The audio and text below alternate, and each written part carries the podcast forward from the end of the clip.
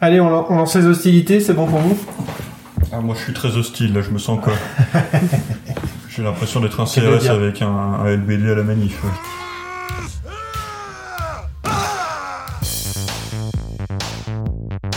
Messieurs, dames, je vous demande de baisser les yeux et de fermer vos gueules.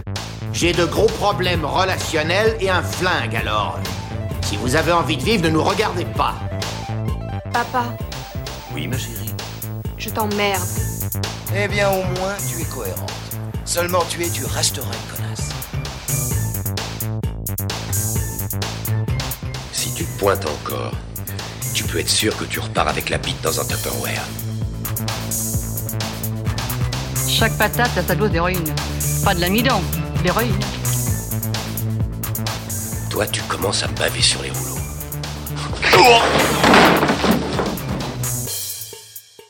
Bonjour et bienvenue dans Nanarland, le podcast, le podcast des mauvais films sympathiques, un podcast où vous devez déjà le savoir, on s'amuse à décortiquer tout ce qui s'est mal passé au cinéma, mais suffisamment mal pour que ça nous fasse rire.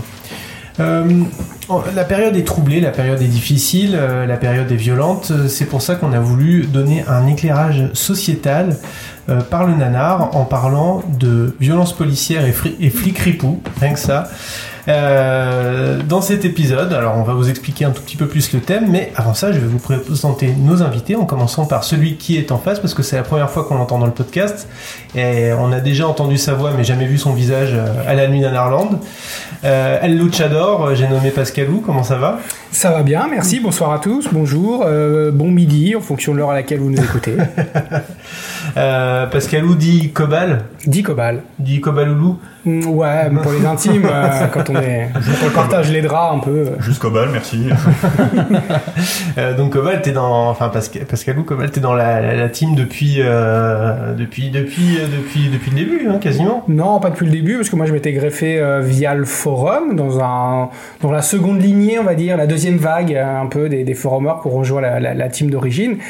J'essaye pas de savoir en quelle année c'était, parce que tout ça me paraît bien trop loin maintenant. T'étais dans, dans une autre décennie. en tout cas. Oui, je crois, malheureusement. Bon, bah c'est cool de t'avoir en tout cas. Parce Merci que à vous. C'est, chouette si on peut avoir euh, tout le monde, toute l'équipe à un moment ou à l'autre euh, derrière le micro, ça serait vraiment, vraiment chouette. Euh, Mathilde est de retour, comment ça va? Mais ça va, bonsoir les amis, on peut dire les amis, ça y est, on est amis? On est amis, ouais, Bah on ouais. est amis, on est amis. On a enfin un Mathilde collègue est revenue. et euh, agent de la paix avant tout, mais. euh, Julien, la forme Bah oui, ma foi, moi j'aime bien la violence, j'aime bien la police, donc je pense que cet épisode va, va bien se passer. Ouais. Euh, on te pose ce LBD, s'il te plaît. Je me sens un petit peu oppressé, mais euh, bref. Ça, bon, c'est pas- c'est- c'est un vieux souvenir. Et euh, bah, nos amis Ronalpin sont là aussi. Comment allez-vous, euh, Fab- Fab- Oh, Fabien Ronalpin, j'aime bien ce nom. Bah oui, Fabien va très bien, bonjour tout le monde, salut Pascalou. Bon. Salut Fabien. Ça va? Ça va Fabien? Ça va Très bien, merci. Là, ça fait genre euh, vieux, vieux amis qui se rencontrent avec ont ça. plein de choses à se dire, mais, euh, mais je suis très content de- d'avoir Pascalou au micro. Bah ouais. Erico, ça va? Salut les nanardeurs, euh, veuillez poser les mains sur le véhicule, sortir les papiers du dit véhicule, écarter les jambes et vous tenir au calme. Eh bien, salut à tous et puis salut à Pascalou aussi, ça fait plaisir d'avoir un Normand au milieu de tous ces Parisiens. C'est vrai, c'est vrai. C'est Moi pas je, faux. je suis censée être bretonne, c'est ça? Dis, partir est-ce que tu tu vis à Paris, tu fais partie du magma parisien comme tout le monde. Erico, j'ai une question. Est-ce que tu tasses Oui. tes élèves quand euh, ils font quelque chose qui Euh, te j'aimerais déplaît bien, j'aimerais bien. Alors, euh, hélas, euh, comme vous le savez, l'éducation nationale est un peu sous-dotée, donc au mieux, on- ils arrivent à peut-être à esquiver des tirs de feutre ou des tirs de craie, mais on n'a pas encore les LBD. hein. Ça, c'est un petit peu le, le souci, le souci général dans l'éducation C'est nationale. le problème des moyens dans l'éducation nationale, clairement. ouais. Tout à fait. Bon. Euh, Euh, je, je veux juste oui- préciser aussi un petit quelque chose quand même parce que je t'en prie. Euh, je, je me suis refusé à chroniquer un- quel- une, une quelconque chronique qui pourrait porter atteinte aux forces de l'ordre pour une raison morale qui est que ma femme est pourtant policière. Euh, voilà, je, je ne peut peux pas poser des problèmes. maître accessoire, j'ai intérêt à me tenir à carreau. Bon, bon. T'inquiète pas, on va compenser. J'en doute pas.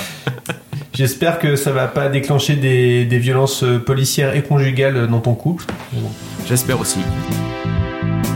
Écoute, Philippe, pourquoi m'en vouloir? Pourquoi es-tu après moi? Tu es un traître Tu as vendu des informations aux Japonais Des innocents sont morts, espèce de faux Fais pas le con, Philippe Eh bien écoutez, on a quatre chroniques euh, qui sont prêtes et euh, ces quatre chroniques vont traiter de policiers violents euh, et de flics corrompus.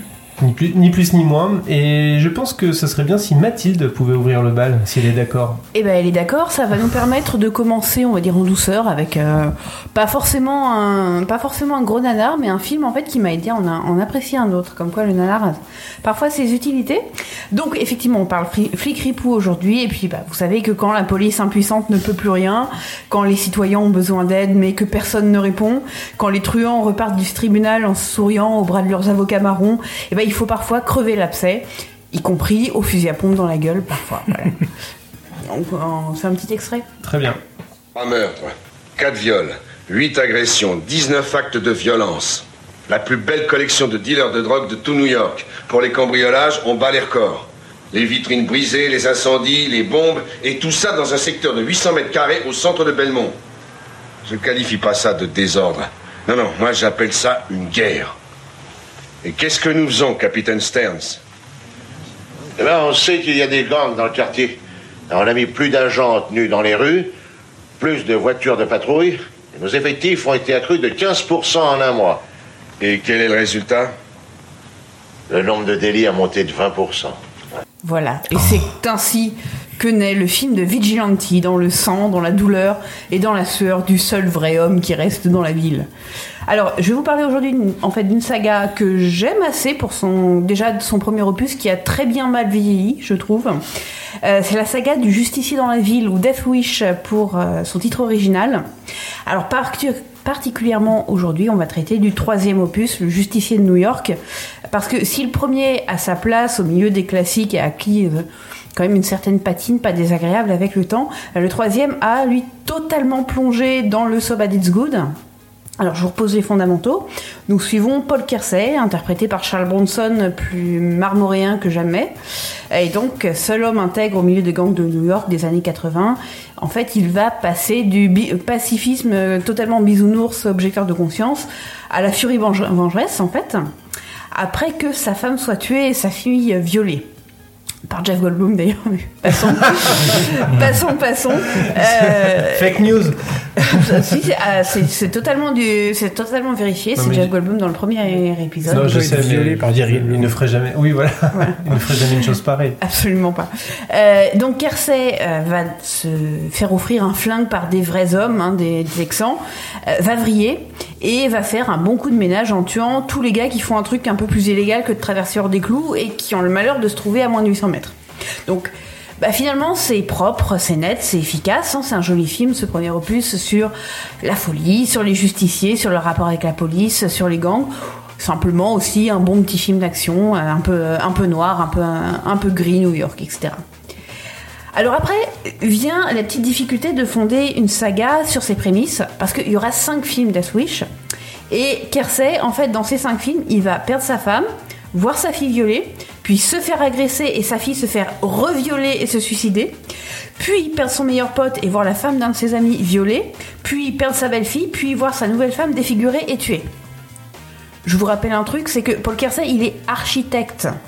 Il n'est pas agent secret, il n'est pas tueur à gages, il est architecte pacifiste.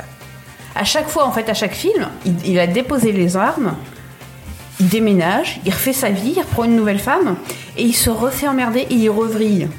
Donc on dirait qu'en fait, c'est comme à la CAF, les gangs surfilent son dossier pour s'amuser, genre, euh, excuse-moi, les Broncos des villes? Oui, ici c'est les Harlem Skeletons. Alors en fait, on voulait vous signaler le déménagement de Monsieur Kersey Paul sur votre territoire. Je vous envoie les éléments pour la prestation de dossier, numéro XB60. C'est absolument génial de se dire, mais qu'est-ce qui se passe pour ce gars qui, d'ailleurs, est architecte euh, plutôt bon et qui trouve à se loger dans les pires quartiers de la ville, euh, infestés de gangs, à un moment, t'as envie de dire, euh, mais va voir ton agent immobilier et lui dis, bon, cette fois-là, excusez-moi, est-ce que vous pourriez me trouver un truc un peu résidentiel, quoi. Bref, euh, les trois premiers opus sont signés du même réalisateur, Michael Winner, qui était un, bon faiseur, hein, capable de trucs bien efficaces, surtout dans, le, dans ce genre un peu vigilanti. Le premier Death Wish, d'ailleurs, en est la plus grande preuve. Par contre, il y a un truc qui a changé entre le premier et le troisième, c'est la production. On est passé de Dino De Laurentiis, qui est capable du meilleur comme du pire, aux duettistes Menahem Golam et Yoram Globus, qui sont capables du moins cher comme du pire. Et donc, on, euh, ils se sont pas compliqués la tâche, on refait la même, en plus simple, en pire, en un peu plus à grands traits. Euh, et si le premier film est globalement tout le genre vigilante réussit à trouver un peu l'équilibre entre la profondeur du propos, le spectacle, etc. euh, là, ouais, l'équilibre il est un petit peu totalement rompu. Euh, D'une part parce que bah, l'acting n'est pas à son fort. hein, pour vous mettre dans le jus, une séquence pleine d'émotions, d'habileté, toutes ces choses euh, délicates qu'on se, qu'on se fait en extrait. Et la faute n'est pas que au doublage. J'allais voir un ami. T'as peut-être fait le coup. Mais je pense pas. Non, je l'ai trouvé comme ça. Et ça fait longtemps que je joue plus au justicier. Bon alors, qu'est-ce que je vais faire de toi? J'en sais rien, mais je veux un avocat. Pas question. Les cafards, je déteste. Le mieux, ce serait qu'on te descende. Qui irait se plaindre? Vous trouvez que c'est une bonne méthode de violer les droits des citoyens? C'est mon secteur, Kersey. La loi, c'est moi ici. Si ça me chante, je violerai tes droits de citoyen et le reste. Donc vous voyez, il y a une volonté de faire de la punchline, mais qui n'est pas tellement servie après. euh, et encore une fois, ce n'est pas un, eff- un effet de doublage, c'est très très très très marmoréen, marmoréen et droit dans ses bottes. Euh, bon, là en fait, le truc qui est aussi un peu drôle, c'est qu'on voit un Charles Bronson de 62 ans quand même. euh, qui du coup est devenu un genre de Judge Dredd inarrêtable, se colter avec un gang entier et sous les vivas de tout son quartier pourri. Parce que oui, en fait, le quartier est composé à 50% de petits vieux tranquilles et impuissants qui subissent les gangs, et à 50% de moins de 25 ans qui délinquent dans la joie. Euh, uniformément, c'est-à-dire qu'on a les gentils et les méchants, sou- souvent les vieux gentils, les jeunes méchants. Donc en fait, plonger euh, dans l'esprit des gars qui sont scandalisés quand on dit OK boomer. C'est pas Finkielkraut qui a fait le scénario? Bon, cette blague vieillira encore euh, plus mal que Charles Bronson. Alors, le scénario, euh, en fait, simplement, c'est que euh, Paul Kersey va encore une fois de plus déménager, retrouver un de ses vieux potes de, la guerre. Et ce vieux pote va se faire assassiner trois minutes avant qu'il arrive. C'est scandaleux. Et Kersey va être accusé du meurtre euh, sur totalement totalement sur des conneries, mais vraiment. euh, C'est-à-dire que les, les, gens, les, les policiers arrivent, le voient dans la même pièce et disent bah c'est vous. Ce qui est un peu, un peu cavalier, on va dire. Et donc le marché va lui être mis euh, dans la main, c'est-à-dire que tu es Paul Kersey, on sait que tu as la conscience pas très nette et que tu as été un, un justicier dans la ville euh, précédente, on a ton background. Donc tu vas nous éliminer tout un gang, et en échange, on ne dit rien, on ne t'associe pas à ce nouveau meurtre. Ce qui est un petit peu. euh, un petit peu lège comme scénario, on va dire. ouais. Mais c'est un prétexte total, en fait, euh, parce que on a bien établi que c'était à partir de ce point complètement nos limites et juste un prétexte à ce que Bronson défonce un gang. C'est c'est quasiment du théâtre origine en fait. C'est sans procès, sans jugement. Euh, il prend environ 6 minutes de film, générique compris, et 6 secondes de confrontation en fait, avant d'envoyer balader ces histoires de nouvelle vie et de pacifisme qui sont quand même à la source de son personnage. Et ensuite, bah, il sort l'artillerie pour un body count euh, d'anthologie qui a même choqué en fait Charles Bronson quand il a quand il a vu ce qu'était devenu son personnage. Euh, C'est-à-dire qu'on y va au fusil à pompe par la fenêtre, on y va à coups de poing, on y va au revolver à bout portant, on y va à la matraque en pleine gueule, on y va au 475 Magnum, qui a d'ailleurs relancé en fait les ventes du pistolet dont il s'agit. En fait, le fabricant était en faillite. Les gens ont vu Wish 3 avec euh, ce beau flingue qui sortait de sa valise. Et ça, a- ça a remis la compagnie à flot. Bref, le plus beau, c'est pas les flingues, c'est ce que on a appelé en fait dans le, parmi les visionnaires, les visionneurs du film, la tapette à jeunes. En fait, c'est deux types de pièges à con installés sur une fenêtre et qui font des morts à peu de frais. On se retape un, un petit extrait supplémentaire. J'ai enfoncé un clou à l'angle de la fenêtre, là. Et si on force la fenêtre, vous allez voir ce que ça donne. C'est ingénieux. hein. Mais qu'est-ce que tu fais? Un antiparasite Donc vous voyez, ce qui est, tr- ce qui est absolument génial, c'est que les voisins réagissent à ce déchaînement de violence comme s'il amenait des tartelettes pour après la messe. c'est c'est total. Oh, mais c'est ce bon monsieur Kersey. Alors vous en avez décapité combien ce matin? Mais reprenez un peu de ragoût, je vous en prie. Alors dites-nous. Donc en- encore un, un dernier petit extrait juste pour, euh, pour la route. Monsieur Bennett, vous aimez quand c'est bien relevé, non? Oh oui, j'adore.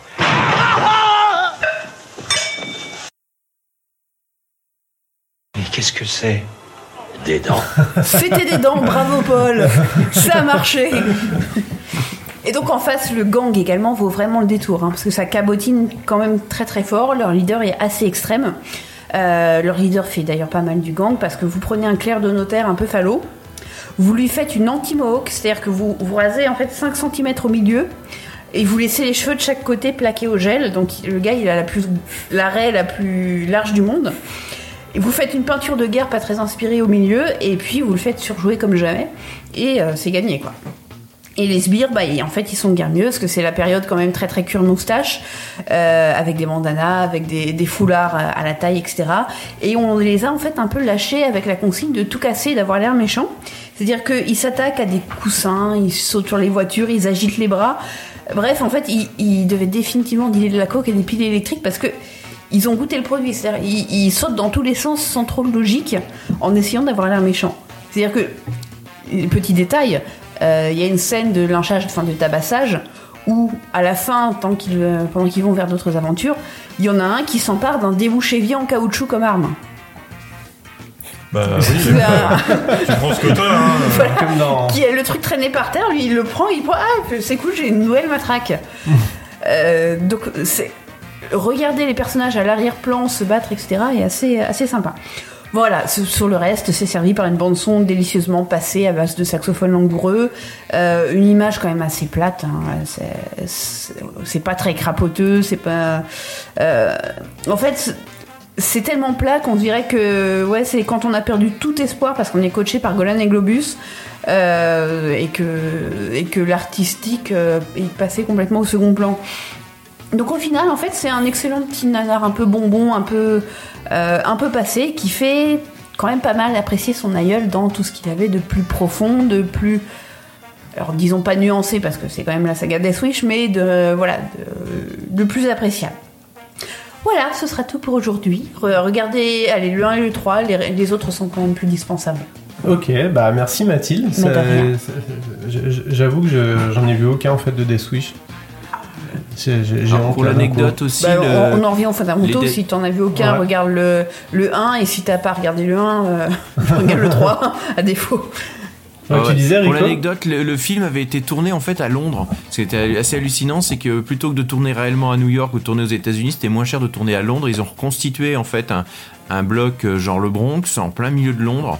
Et euh, les acteurs, en fait, quand on les écoute en, en VO, ils ont du mal à cacher leurs- leur accent anglais, en fait. Euh, notamment le, Oui. euh, le, le- Oui, le- non- le non seulement chef Nawak, plus, euh, le- le chef de gang, de temps en temps, il reprend un peu son, son accent anglais euh, quand, il, quand il essaie de menacer. Et puis, euh, ouais, c'est c'est vrai aussi que euh, ben, c'est- c'était la méthode de Golan Globus. Il reprenait une, une, une licence qui était franchise. rentable. Ouais, une, une franchise, et puis il l'essorait tout ce qu'il pouvait pour essayer de récupérer, des- de récupérer des sous. ouais. Ça C'est bien dans euh, celui-là, euh, à la fin, euh, où euh, il prend une énorme sulfateuse et il tire sur un paquet de Ouais, c'est de- merveilleux. d'adolescents et de mecs de banlieue. Le, le mec finit sa- la- le combat final des, des vieux. des- en fait, c'est les vieux contre les jeunes, le combat final. C'est ça, ouais. Et, À la euh, Gatling. les jeunes sont des dizaines et lui il sort une espèce de vieille mitrailleuse calibre 50 de la Première Guerre mondiale et il défouraille et les mecs tombent par grade de 12. c'est un massacre. Euh, c'est la pointe du hoc en 45, en, en- en 44. C'est euh, Omal, matin du 6 juin. euh, c'est fantastique. Lorsque Il y avait Ouais, euh, l'anecdote, euh, tu sais, euh, enfin, euh, je sais pas si vous êtes au courant, mais en fait, il avait tourné les scènes où, en gros, euh, Charles Bronson était filmé face à la caméra avec la sulfateuse, où en gros, il tire, il tire, il tire, et il a su qu'après, euh, quand il a vu le film, qu'en fait, euh, il tirait sur un paquet de, de jeunes, en fait. euh, Ouais. euh, Il a su dans la moment, il était même pas au courant pendant qu'il tournait, ils lui ont simplement dit, bah vas-y, tu tires, tu tires, tu tires, il a fait ok, il s'en foutait, je pense. Et quand il a vu le résultat, il s'est dit, ah putain, quand même, c'est chaud. Parce qu'en fait, il doit buter 40 mecs, je crois, au Faut, moins, à faut se rendre compte que quand il tourne, Bronson, en fait, il tourne des prises, mais il sait jamais combien vont être gardées. C'est pas parce qu'il se tourne en train de tirer euh, 15 fois la mitrailleuse que dans le film vous allez avoir 15 plans de lui qui tire et qui tue des gens. Voilà, c'est ça. Euh, sauf que là, il se trouve que les 15 plans, bah, ils les ont gardés. Qu'en face, à chaque fois, ils ont mis 5 ou 6 mecs euh, qui tombent euh, en s'écroulant, en faisant des grands gestes avec les bras. Et euh, quand Bronson a vu le truc, il a dit, mais attendez, c'est, enfin, c'est, c'est plus de, c'est plus de la justice urbaine, c'est un, c'est un massacre, euh, je déteste ça. Il est quand même revenu pour le 4 parce qu'il a des impôts à payer. Mais, Le 4 et le 5, non Et le 5, Parce et le C'est 5, pas oui, le le 5 qui 5, s'appelle le justicier braque les dealers. dans le 4, C'est le 4. le 4, qui- c'est le justicier Le braqué dealer, c'est le dealer, 4. et le 5, c'est le justicier face à la mort, je Et crois. c'est lequel qui finit au lance-roquette euh, C'est le de- 3. Le 3, Non. ils se finissent duel au... pas le, le 4 où il achève le, le- le méchant à la fin avec un lance-roquette Non, en dans le 3, full face le, le 3, c'est duel, la fin, c'est duel au lance-roquette dans 15 mètres carrés dans l'appartement de, dans son appartement. Alors après, Le duel au lance-roquette, 4, c'est Invasion 4, USA. Mais, mais ouais, c'est le même duel que dans Invasion USA, en fait. Voilà. On sent que c'est les mêmes créateurs derrière. Ouais, là où, en fait- scène que j'aime. Là où en fait il y a le truc c'était que dans le premier, Paul Kersey est un personnage quand même assez ambigu, c'est-à-dire que on n'est pas censé être derrière lui à donf. Euh, Il y a les policiers qui sont là, qui se demandent ce qui se passe. C'est quand même, c'est quand même l'histoire d'un fou qui part tuer des gens de seul dans la ville. Là, on est franchement avec lui et tout le quartier est derrière en train de sortir les lampions et de compter les morts, quoi. Non, et puis il y a des scènes complètement hallucinantes. Enfin, il y en a une que j'aime beaucoup où il va carrément acheter un appareil photo et il se balade en fait avec la- le, le bel appareil photo en bandoulière euh, jusqu'à ce qu'il y ait quelqu'un qui lui pique. Et là, il a un prétexte pour abattre le type dans le dos. Et alors là, t'as toute la foule qui est en train de hurler Ouais C'est vraiment la peau, la, la peau à voleur. mais ouais, ouais, ouais, la foule qui fait Ouais, tu l'as eu, bravo C'est complètement la. Bon, là, je pense qu'on a démarré fort. hein. On est bien dans le thème. Pas- on n'a pas au niveau du nanar, on n'a pas Ouais, démarré dans sur le des thème, chapeaux de roue. mais Voilà. dans le thème, on est C'est un bien. très bon film. C'est un très bon nanar. Je ne suis euh, pas d'accord, c'est un moi. bon nanar. Je suis Le- avec Pascal. C'est un bon nanar, moi, je le- crois. le Death Wish 3, c'est un nanar. euh, Vous pouvez y aller. Il y a du mannequin en mousse, il y a des fusillades à la con. euh, C'est goulayant. Ouais. C'est très Bon. 80 en fait. Juste- Il y a aussi la, la patoche euh, 80 qui fait que c'est c'est assez agréable à revoir aussi pour ça. Il y a une petite info, c'est qu'en France, forcément, euh, bah nous c'était euh, c'était Death Wish, hein, le titre original, et en français, euh, en France, ça s'appelait Le Justicier. Il faut savoir qu'ils ont tellement tiré sur la corde qu'il y a des, des sous, euh, des faux justiciers qui Ouais. sont sortis avec Charles Bronson, mais qui n'ont rien à voir, notamment le Justicier de minuit. Avec Charles Bronson n'a rien à voir avec la série des justiciers, mais il a été retitré comme ça pour justement capitaliser euh, sur une série euh, qui ne comportait pas ce film normalement. Il y en Donc, a d'autres euh, où c'est la tagline qui devient euh, le retour du justicier ou des trucs comme ça. Alors Voilà. qu'en fait, ouais, c'est pas du tout dans la série.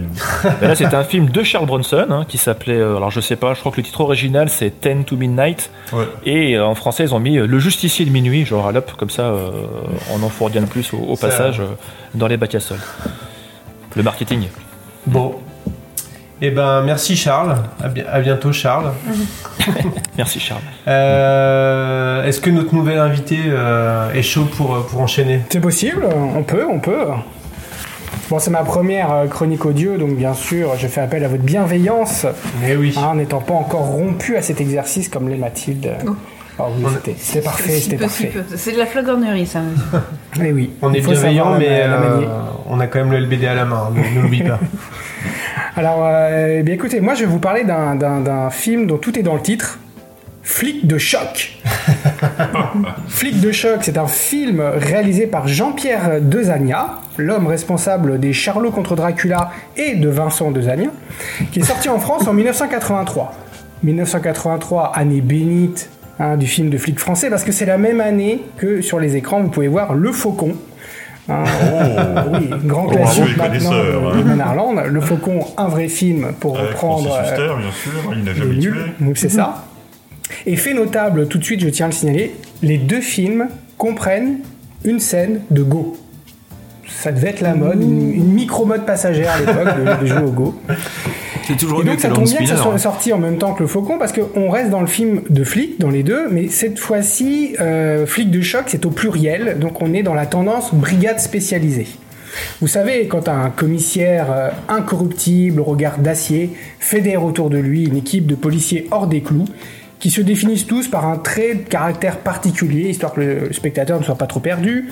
Donc là, on a Beauclair, hein, qui joue le, le- le boss, euh, Vanda, la femme du boss, FTN, le casse-cou, Scorda, le dragueur niçois, Audrey le moustachu. Je me permets de t'arrêter un instant. Qu'est-ce qu'un, quelle est la spécificité d'un dragueur niçois? Le, le- le film euh, ne prendra pas soin de le développer trop. C'est un homme qui aime l'équipe de foot de Nice et qui drague les femmes. Et qui sait faire peut-être une salade aux anchois qui est pas dégueu. Ça, c'est le film il à ton imagination. je crois. Le, le pain bagna, ça c'est dans une, une autre, euh, une autre série, donc peut-être nous reparlerons. Donc Exactement, oui, on je, pense je à la terminais même. donc sur Audrey le moustachu, qui est donc voilà un trait de caractère un peu limité, mais le stock d'idées n'est pas extensible à l'infini. Et donc cette bande de constituer les flics de choc. Et je vous propose euh, de le confirmer par le premier extrait qui se déroule euh, après un exercice de tir où vous verrez que la, la camaraderie virile est au rendez-vous. Dites-moi, ma chère Vanda, votre première poupée, vous êtes sûr que c'était pas un P38 Non, c'était un col 45. Mais rassurez-vous, quand le coup partait, il disait maman. Ah bon. Vous êtes battu de deux points, mon cher Beauclair. Je ne peux pas m'empêcher d'être galant avec les dames. Oh. Toi, ce soir, je vais te montrer comment on remonte un handicap de deux points. Deux points seulement? Dommage. Commissaire Beauclair, l'hôpital vient d'appeler. Duchamp. Duchamp est mort.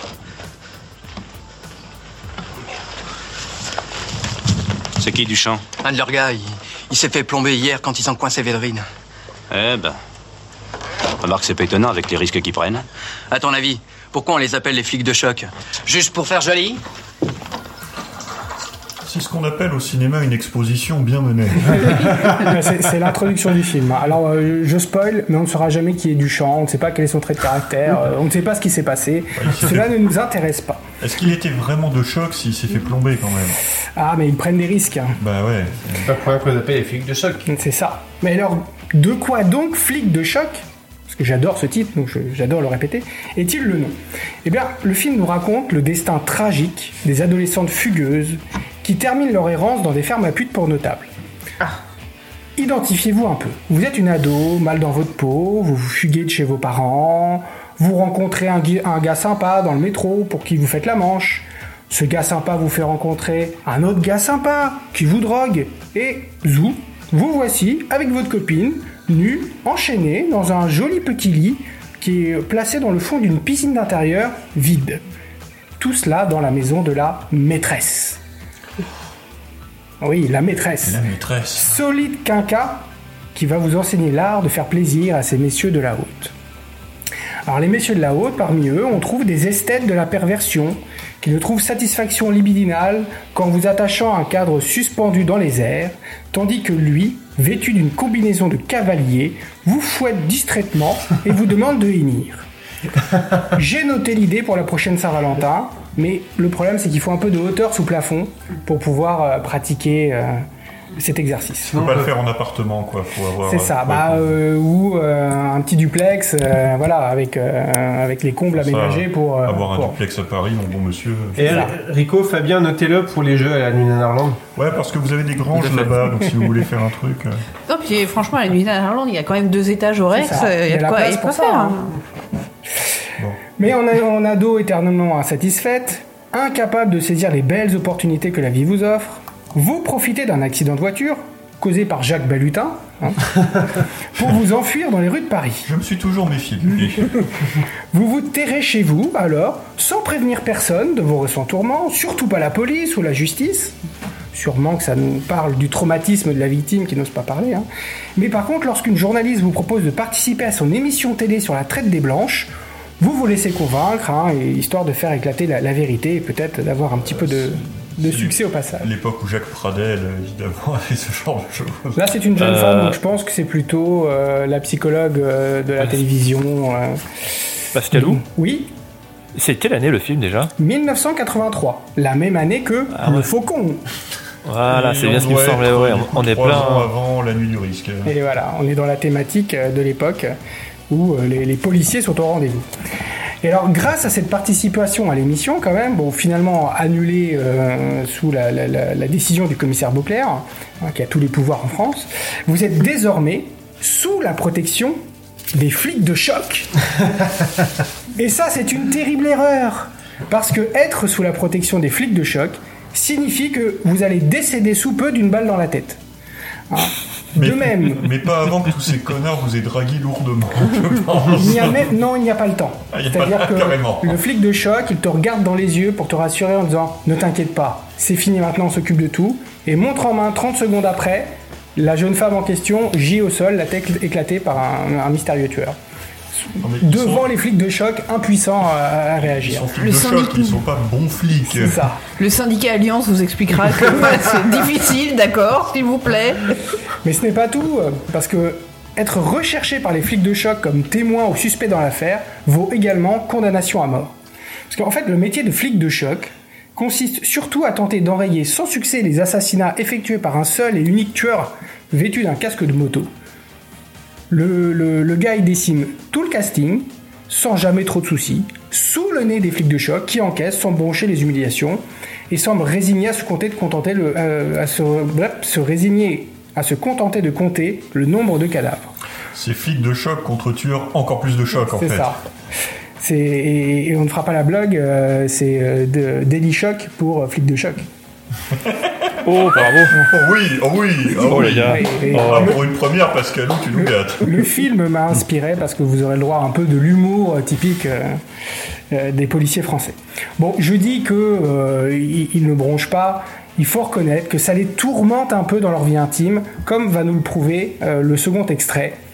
Tu vas être gentil, tu craches et tu reprends à zéro, d'accord? Je te jure que j'aurai sa peau, ce fumier-là. Oh, j'ai été le roi des cons.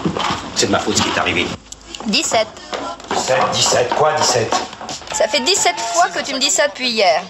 Écoute, t'as même trouvé le moyen de me le dire en me faisant l'amour. Ah oui Et tu sais ce que tu disais, toi, cette nuit, et toujours en faisant l'amour? Tu disais, pauvre gamine, pauvre gamine. Alors laisse tomber, tu veux? On voit quand même que flic de choc, ça peut avoir un impact lourd sur euh, la, la vie personnelle. J'ai rien compris. C'est Parce que le, le boss et Vanda, ils sont euh, en couple. Et donc, euh, comme euh, quand même, tu vois, le- le- l'affaire les, les préoccupe, même quand ils font l'amour, ils commentent euh, l'affaire, tu vois. Et ils se renvoient la balle en disant Tu es trop préoccupé par ton travail. Non, toi, tu es trop préoccupé par ton travail. Putain, c'est bon. Après cette scène, ils font l'amour à nouveau. je, je ne mens pas. Bon, faut reconnaître quand même que les flics de, de choc euh, souffrent un peu d'un manque de bol. Parce que dès qu'ils repèrent le tueur ou un mec à choper, et qu'il faut courser euh, la personne, il y a toujours un badaud qui se promène par là. Parfois, le badaud est tout seul dans un grand couloir du métro, mais pas de bol, ils entrent en en collision avec le gars. Impossible de s'en dépêtrer en moins de deux minutes. Il se crée toujours une, interaction pas possible. C'est, cocasse. Et ça, c'est quand ils ne subissent pas carrément une attaque de loupard à moto, armé de ceintures. Des ceintures. Des ceintures. Vous voyez un peu le, le- le non-respect dans lequel la jeunesse tient notre police Des ceintures. pour taper à coups de, à coups Des de ceintures ceinture. en cuir. Oui, avec euh, des petites décorations en métal euh, carré, Des- histoire que ça brille un Des, peu. des ceintures cloutées. Elles sont pas cloutées réellement. Ça. euh. Même pas. Et en plus, ils ne les sortent qu'en partie de leur euh, pantalon, ce qui fait qu'elles sont en partie attachées à eux pendant qu'ils mettent des coups. C'est Ça doit pas être pratique, ça. non, non. Non, mais c'est- un art martial qu'on enseignait du côté de Belleville à l'époque. C'est ça. Bon, heureusement, les flics de choc ont réserve quelques méthodes d'interrogatoire hors catalogue, comme le fait d'entourer un suspect récalcitrant avec des radiateurs, hein, poussés euh, au maximum, et ensuite de lui, refu- de lui refuser de lui payer une petite mousse, hein, jusqu'à ce qu'il craque. Ça va, c'est pas encore Guantanamo quand même. Alors, c'est fastidieux parce qu'on voit effectivement qu'il faut ramener les radiateurs portables pour euh, entourer le mec avec. Ça marche Mais- mieux en juillet qu'en décembre, en fait. L'avantage, c'est que ça ne laisse pas de traces. Eh oui. Bon, ils savent aussi respecter un peu plus la tradition policière française, talocher directement l'individu qui ne veut pas parler, voire lui tripoter les nibards quand il s'agit d'une individu. Mais là encore, je ne sais pas si on peut considérer ça comme une agression sexuelle, car c'est le flic de choc séducteur qui s'en charge.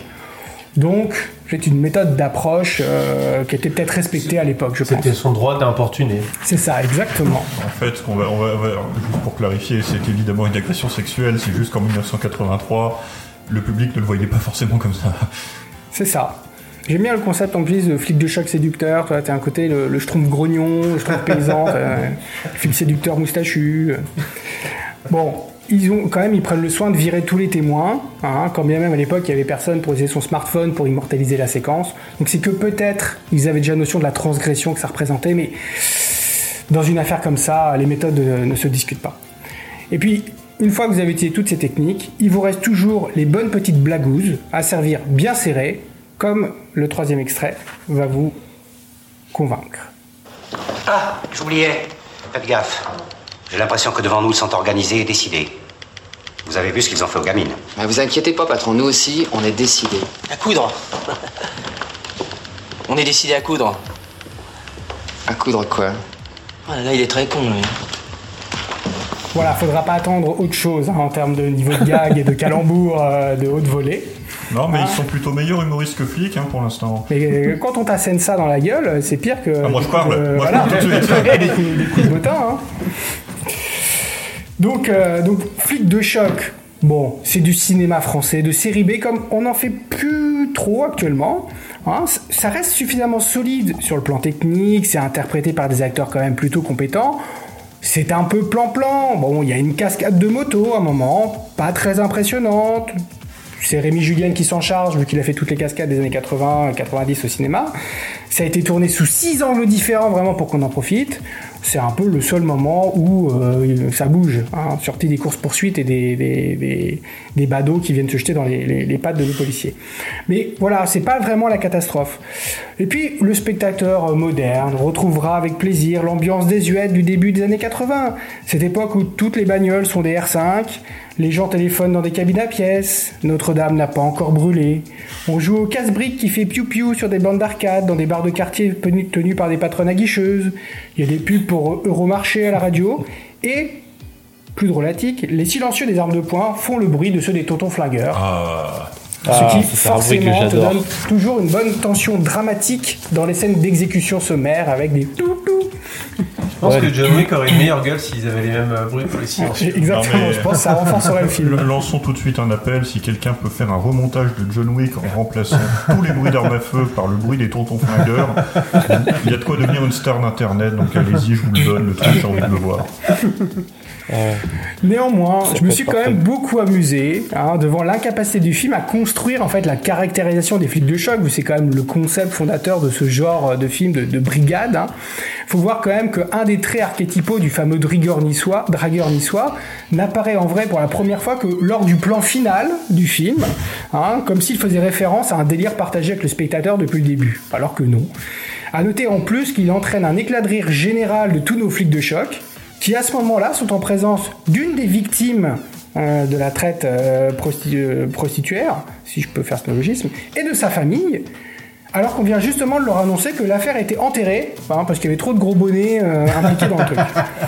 Hein, c'est ça, c'est un autre aspect rigolo d'ailleurs, c'est le manque de tact Oui, hein, des flics de choc. que l'empathie, c'est pas leur truc, Voilà, aux flics non, de choc. non, je t'ai dit, les psychologues de choc, c'est la porte à côté. hein. Ah, C'est- euh, C'est-à-dire que si c'est sur le PV, ah oui, au fait, on enterre la- l'affaire, t'as pas besoin d'Éric Dupont-Moretti après pour aller au tribunal, quoi. Là, on, on retrouve ça euh, au début du film, quand justement, euh, lors de l'émission télé, il y a deux des fugueuses qui doivent euh, témoigner, bon, quand même un petit peu flippés par ce qui leur est arrivé. Ils, ils arrivent et ils annoncent à l'une des jeunes hein, que euh, sa copine vient d'être abattue, mais c'est de but en blanc, quoi, sans préparation, c'est ta copine est morte. Bon, ça tombe bien, c'est la même à qui ils diront tu es sous notre protection et qui va rejoindre sa copine Mais, dans l'au-delà euh, 30 secondes Mais après. enfin, tu rigoles, mais c'est même pas de la parodie quand tu vois les émissions de l'époque. C'était totalement ça. Oui, malheureusement, je pense que ça, c'est assez proche de la vérité. Mais à revoir, bon, le, le- le recul euh, peut nous faire rire. On, on retrouve aussi leur, leur petit esprit comme ça, un peu sacripant, euh, lorsque, par exemple, ils investissent la fameuse maison euh, de formation euh, des jeunes à la, à la prostitution et qui découvrent les fameux harnais du cavalier pervers. Ils peuvent pas s'empêcher de l'essayer, de faire grimper, de se fouetter, de rigoler, de hennir tous ensemble. C'est une- c'est de la franche camaraderie. hein. Et puis, ce qui, est, ce qui est fort dans ce film, c'est que les mecs passent tout du long pour des branquignoles. Ils sont en permanence devancés par le mystérieux tueur au casque de moto, dont on ne saura jamais rien, car ils finissent par le buter, là aussi sur un gros coup de bol, et grâce au pouvoir de la pétanque. Oh, faut que tu nous en dises plus. Non, je ne dirai rien de plus, je Oh. veux laisser quand même Oh, euh, dur là, une parce que c'est un film introuvable et tout. euh. Non, je trouve facilement flip de choc. hein. Ça fait rêver, le pouvoir de la pétanque. Et on sait que le cinéma français a de la réserve à développer le- les films euh, sur la pétanque. hein. Euh, Pensez à plein fer. Donc à la fin, à 2-3 personnes près, tous les témoins et suspects principaux sont morts. Il n'y a plus personne pour la paperasse. En fait, les vraies violences policières dans ce film, hors l'humour, c'est l'incompétence. Les flics de choc, c'est la totale loose. Et puis, reste ce petit goût de cinéma d'exploitation qui, au nom de la dénonciation de la prostitution de jeunes paumés, en profite pour déballer du plan nichon à tir-larigot. Bon, on est en France, il y a l'excuse artistique, allez, ça passe. Enfin, pour conclure sur le film, toujours intéressant de voir la Nanarland connexion qu'il peut y avoir euh, entre tous les, les intervenants. Déjà, la photographie du film, on trouve un certain Maurice Fellou. Ça m'avait fait réagir.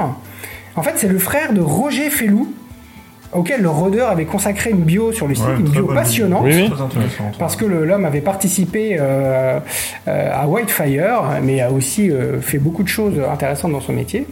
Et euh, pour ceux qui sont très intéressés par les dynasties familiales du nanar, on trouve aussi un certain Pascal Fellou en assistant réalisateur. Alors j'imagine que c'est une grande famille. Et en guest caméo, mais alors là attention, ultra spécialisé, visible 5 secondes de dos, Nicole Desailly passe faire un vrai coucou. C'est qui? Mais la femme du chasseur dans Devil Story la Ah. dame de l'équinoxe Oh putain Ah oui. Eh oui Ah oui, Ah oui, ouais. elle épie, elle épie un, un flic de choc pour aussitôt aller baver euh, au téléphone que les flics de choc ont trouvé un nouveau mec et qu'il faut aller vite l'exécuter. Euh, Oh, putain. ah oui, c'est, je l'ai reconnu à la voix parce qu'on voit pas son visage. C'est pointu comme C'est pointu, mais euh, Ah ouais, IMDb pointu. confirme que c'est bien la même. Et le spectre Fallait, de Bernard... trouver surtout. Hein. Ouais, ouais, ouais. Non, mais euh, toi, Devil Story, quand ça te marque au fer rouge, euh, Ouais, dans tous vrai. les films, tu les, tu les chopes, quoi. Mais le spectre de Bernard Lenoir ne s'arrête pas là, parce que euh, Michel Barbet, qui joue dans le film, une des grandes voix de Babar, mais aussi célèbre juge de quatre divorces, euh, a également tourné pour le boss dans son premier film Lâcher les chiennes. Michel Barbet, qui apparaît également dans un épisode de Van Lock, autre grande flic de figure des violences policières sur les pains bagnats au thon. Encore une boucle de bouclés. Et pour vraiment conclure, justement, entendre un peu du Michel Barbet parce que j'adore sa voix. L'ultime extrait, l'ultime moment d'humour pour vous tous. Je vous en prie, faites-moi descendre. Peut-être qu'il a le vertige. Ouais, peut-être bien. Mais peut-être aussi qu'il avait des remords. Moelleux. Remords moelleux, c'est amusant. Ah, il est très con lui aussi. Quelle plus belle conclusion sur le film. Bah, merci Pascalou. Merci, c'était une chronique de choc. On peut chronique dire. de choc pour film de choc. Bon, C'est toujours cool euh, le côté euh, franchouillard euh, dans les polars comme ça. que- C'est ça, c'était un peu la redécouverte à un moment de, de tous ces films, euh, tous ces polars français en fait des années 80 dont on n'a pas tout gardé euh, Non, un mais- grand souvenir. Il y avait un forumer euh, qui, qui avait essayé de faire une compilation et quand tu vois le nombre de films et tous les acteurs de l'époque qui avaient tourné euh, là-dedans, Richard Berry qui qu'on a fait des tonnes, euh, Mais tu sens ils sont tous passés. Hein. Tu, tu sens sont que tous passés, ouais, ouais. tu sens que c'était Belmondo en fait euh, qui devait tirer l'attelage, Belmondo et Delon en fait qui ont fait chacun vers la, vers cette époque Mhm. des films qui étaient comme ça et qui devaient tirer l'attelage avec des plein de copycats euh, qui venaient euh, qui venaient essayer de faire pareil quoi. Mais il y avait un sous-genre particulier qui était euh, celui plutôt des films euh, policiers érotiques en fait, parce que euh, c'était Oui, un, sous-genre qui était super rentable et qui, enfin, j'ai jeté un petit coup d'œil. le film s'est super bien vendu un petit peu partout dans le monde, et en fait, ça m'a fait penser à d'autres films du même style qui étaient adaptés de romans de gare en fait, qui étaient les, les Brigades mondaines. Et ils en ont fait deux en 79 et 80. C'était Brigade mondaine, la secte de Marrakech, des dix matalons, et Brigade mondaine vaudou aux Caraïbes. Et c'était à chaque ça- fois à peu près la même hein. chose. C'était, c'était tout pourri avec des, à chaque fois des histoires de prostitution, de, de notables véreux, et puis des, flics euh, mi-queutards, euh, mi-rigolards qui étaient euh, euh, censés euh, protéger la, les, des, des fugueuses qui se faisaient enlever pour, euh, pour ce genre de choses. Et il y en a eu plein des, des films comme ça, et ça se vendait très très bien à l'étranger en fait, parce que c'est, il y avait un petit peu ce côté, le côté français en Europe ça se vendait bien, et dans les cinémas de province c'était un truc, c'était un bon filon, un peu comme la comédie lourdingue quoi. Il y en a eu beaucoup. Ouais. Mais Mais en France, on, on s'en rend pas compte, mais on a, on a une, vraie, euh, une vraie culture des films policiers, hein, mine de rien. depuis euh, depuis très très longtemps. On, on peut Ah bah, on peut ouais. un peu critiquer euh, les, les films, euh, enfin le cinéma français sur certaines choses, la comédie, etc. Ou même les films d'action, où on n'est pas super bon. Mais c'est vrai qu'il y a une vraie culture de polar depuis depuis les années 70-80, avec du bon et du moins bon. Mais c'est toujours un genre, je trouve, français qui s'est toujours un peu révélé dans le pays. Et euh, on peut maintenant, on commence à, à réévaluer certains polars des années 80, euh, qui étaient vus un petit peu en se pinçant le nez à l'époque, mais qui sont en fait pas si mal que ça maintenant aujourd'hui, quoi. Mais Flic de choc, c'est comme je le disais, c'est pas pas une catastrophe industrielle. hein. Le film, il se tient, Il, il a son ambiance au final. Il, il échoue à vraiment construire son truc. On sent qu'il n'y a pas un investissement artistique majeur. Effectivement, ça doit être pensé comme un produit de série B pour alimenter les, les, les filières de cinéma euh, de province euh, pendant quelques temps à l'affiche. Euh, donc donc c'est ça qui explique le côté marrant, le côté décalé euh, qui peut plaire aujourd'hui, mais il faut reconnaître que ça s'inscrit effectivement dans euh, euh, voilà une, une- technique appréciable et on n'est pas dans les dans les fins fonds de la série Z quoi. Non, non. Mais en plus, moi, je me souviens euh, d'avoir vu des, des, des polars des années 80, enfin récemment, mais des polars sortis des années 80, avec Florent Pagny à Ah l'époque, euh, qui est pas si mal que ça. En plus, il joue pas trop mal. Ou même Franck Dubosc, il a fait un polar, je retrouve plus le nom là. C'est pas celui où il finit émasculé à la tondeuse? Exactement, ils viennent le choper chez lui, il a un tout petit rôle, hein. les mecs le viennent chez lui, le choper, il, le- il baisse son froc, il le fout par terre et il passe la tondeuse à gazon directement euh, Oh là là. sur son, son pubis. Daniel, c'est hein. Justice de flic, je crois, mais je suis pas certain. Mais, euh, mais ouais, c'est des films qui sont assez, euh, assez violents et puis je pense que ça correspond aussi à une époque, euh, Olivier Marchal en parle souvent en interview, euh, cette espèce des années 80 où, où les flics euh, étaient souvent à la même table ou la table d'à côté des restaurants, des grands, des grands malfrats. Euh, c'est un peu le, le- le flic euh, qui traîne un peu avec euh, le milieu interparisien, tout le monde se connaît, tout le monde se respecte, mais en fait, bon, si jamais je te crois, Ah je bah. t'arrête quand même. C'est un peu ce, ce qui ressort un peu de cette époque, je trouve. euh, C'est la. Je, je fais une reco avant l'heure. Je vous invite à écouter le- le- l'émission de Fabrice Drouel sur euh, Affaires sensibles sur Michel Néret. C'est exactement ça en fait. Ouais. Ouais. C'est exactement ça. Bon bah merci, c'était bien bien intéressant. Bravo Pascalou Merci, je Bel, reviendrai. Tu as, entraînement tu as passé matière. ta- tu as passé ton concours, euh, je crois que tu vas avoir tes galons de nanardeur euh, à plein temps et donc tu pourras revenir quand tu veux finalement. Merci professeur. Il te reste plus qu'à à tirer un, un coup de LBD dans l'œil de quelqu'un pour qu'il revienne plus la prochaine fois et on est bon quoi. Et tu prends sa Ouais. place. J'aurais un une petite anecdote juste comme ça sur Jean-Pierre de Zagnac qu'on a en fait rencontré parce que euh, il est grenoblois, enfin il, il a habité à Grenoble pendant longtemps, il s'occupait de la cinémathèque de Grenoble Euh, et euh, donc une fois on avait dans le cadre du, je crois que c'était du festival des Modifilms, on avait passé des cuts Nanarland dans lequel il y avait un extrait de des Charlots contre Charlot Dracula. contre Dracula. Ouais, et d'un seul coup, on entend au, bout, fond de la salle un gars qui fait Ouais, c'est mon film, c'est moi qui ai fait ça Et quelques années. Et que- genre, deux, trois ans plus tard, ils ont passé euh, en présence de Dezania, euh, qui est d'ailleurs le, le père de Vincent Dezania, soit dit en passant. Ouais. Et de euh, François le- Dezania le- aussi. Oui, qui a François Dezania. Ouais. Et euh, donc ils ont passé justement les Charlots contre Dracula à Grenoble pour le festival des Modifilms et euh, il, il en rigole parce qu'il il l'a dit lui-même. Hein, c'est euh, ces, ces films des, il a, il a d'abord commencé comme assistant réalisateur sur des fantomas, des choses comme ça, et ses réalisations, bon bah c'était un peu des trucs de commande. Et euh, notamment les Charlots contre Dracula, bon, il, il avouait bien que c'était quand même euh, pas terrible, terrible. Bon. Il avait Euh, pas tort. On- Il, nous, il nous reste deux, deux chroniques à dérouler. On va, on va donc les dérouler, on est là pour ça. Euh, je sens que Julien est dans les, dans les starting blocks là. Je vois qu'il a mis ses, euh, ses lunettes, euh, son képi, enfin il est, il est au taquet. Donc oui, moi je vais euh, vous proposer de replonger dans la violence urbaine euh, américaine, enfin canadienne en l'occurrence, avec mon film qui s'appelle L'Indomptable 2, alias Snake Eater 2, alias le titre beaucoup plus explicite Tueur de dealers. Donc là voilà, on sait où on est. Euh, alias Narco Killer, un autre, fi- un autre titre euh, d'exploitation en France.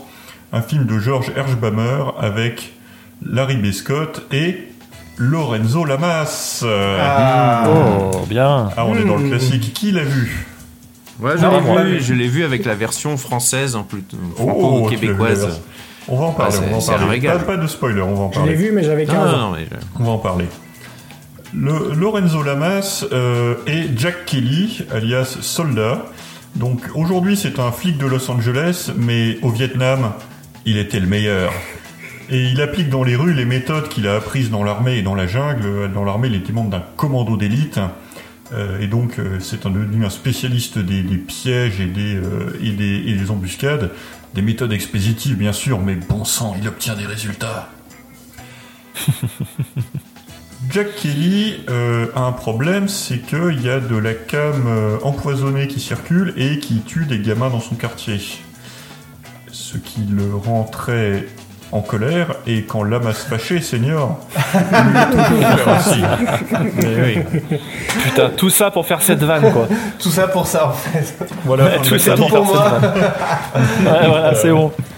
Donc en fait, Tu pourras il est pas déjà- faire mieux. Il est déjà suspendu de ses fonctions, mais ça l'empêche pas d'attaquer un labo de cam à la grenade euh, avec l'aide de euh, d'un sidekick euh, qui s'appelle Speedboat, euh, qui va euh, qui va l'aider un peu dans ses dans ses dans, dans sa violence. C'est la mode à l'époque du flic blanc et du voyou noir qui s'allient en fait contre le crime. Donc c'est c'est un peu voilà, c'est un canevas qu'on a dans 48 heures. euh, c'est un peu ça. Le problème, c'est que Kelly est blessé pendant l'attaque et donc il se retrouve comme un con quand ses collègues viennent bah, pour arrêter puisqu'il a attaqué la grenade, il y a des explosions partout. Euh, le chef exige évidemment son flingue, sa plaque et son cul sur la commode. Euh, et en plus de ça, comme c'est quand même une grosse bavure, il risque de partir en tôle pour 20 ans. Alors que bon sang, il obtient des résultats. Son avocat, euh, qui a une idée géniale pour éviter ça, c'est de convaincre le juge que Jack Kelly euh, n'est pas responsable de ses actes, qu'il a été traumatisé à la guerre et que en fait sa place n'est pas dans une prison ni dans un musée, mais à l'hôpital psychiatrique. Donc il se fait interner euh, pour évaluation en attendant son procès jusqu'à, enfin voilà, jusqu'à ce que le, ce qu'un médecin décide s'il était responsable de ses actes. Mais ça l'emmerde, Jack Kelly, parce que il peut pas nettoyer les rues de la ville quand il est à l'hôpital psychiatrique, avec ces fameuses méthodes qui obtiennent tellement de résultats. Donc en fait, il, entame une, offensive sur deux fronts. D'abord draguer très lourdement la psychiatre chargée de son évaluation histoire de se la mettre dans la poche, et s'évader pour continuer à nettoyer la ville des racailles qui la pourrissent. On sait même pas c'est quelle ville d'ailleurs, je crois que c'est j'ai dit Los Angeles, en fait je crois que sais même pas cité comme, euh, comme ville qui non. Mais pour sortir de l'hôpital, c'est quand même pas un truc évident, hein, faut s'évader. Il se trouve que les autres patients, ils ont un truc. Un truc un peu sûr qui permet de se faire le mur euh, la nuit. Mais avant qu'on lui donne le truc, il faut qu'il prouve que euh, il est digne de confiance, Kelly. Et comment tu fais pour prouver que tu es digne de confiance dans un hôpital psychiatrique? Eh bien, fort logiquement, tu participes au Fight Club clandestin entre les différentes scènes de l'HP. Ah, je, je confirme. hein, ça se passe toujours comme ça. Donc sur le toit, c'est la fête, euh, tout le monde va se battre. Mais attention parce que ici on est dans l'octogone, mais il y a des règles. Les règles, c'est un combat à mort, hein, évidemment, en fauteuil roulant, et avec des espèces de sabots d'attaque au plomb au bout du pied droit. Je- Précisons, aucun des combattants n'est handicapé. C'est juste pour le fun. Comment dire? C'est plus fumé qu'une tranche de bacon dans le frigo de Snoop Dogg. C'est plus craqué qu'une copie de Doom sur l'ordinateur du lycée. C'est plus mal branlé qu'un manchot célibataire. Où est-ce qu'ils ont été chercher une idée aussi débile? C'est. Il y a un boulot derrière. Je veux dire, c'est pas le truc qui vient comme ça. Tu mais dans eu un brainstorming, on s'est dit comment est-ce qu'on va faire notre combat dans le Fight Club avec Lorenzo Lamas, le karatéka, on va le foutre dans un fauteuil et il va juste. Enfin, vous avez deux mecs qui font genre qui avancent sur le fauteuil et puis qui de temps en temps se mettent un coup de poing quand ils se croisent. Mais en fait, tu sens qu'ils n'y arrivent pas, donc le montage est à la rescousse. Dès qu'ils veulent, dès qu'ils sont censés se mettre un coup, en fait, il y a un cut parce que ça marche pas, ils savent pas faire. Donc, c'est un espèce de festival de faux raccords, mais. On l'a vu l'extrait, non, en une Mais oui, euh, pas, en une mais je l'ai posté sur Twitter il y a quelques Ah, mois. c'est pour ça. C'est ridicule au possible.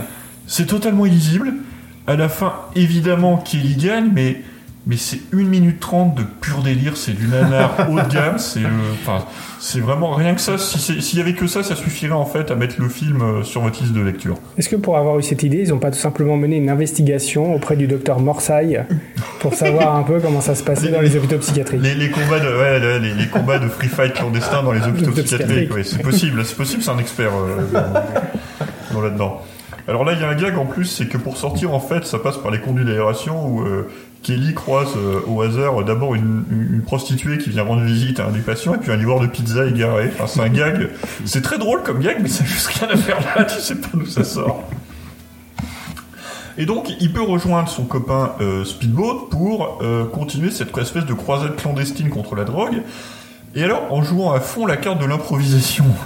C'est-à-dire que les mecs sont tout le temps avec des déguisements de farce et attrape, déguisés genre en livreur d'extincteur ou en inspecteur de l'hygiène.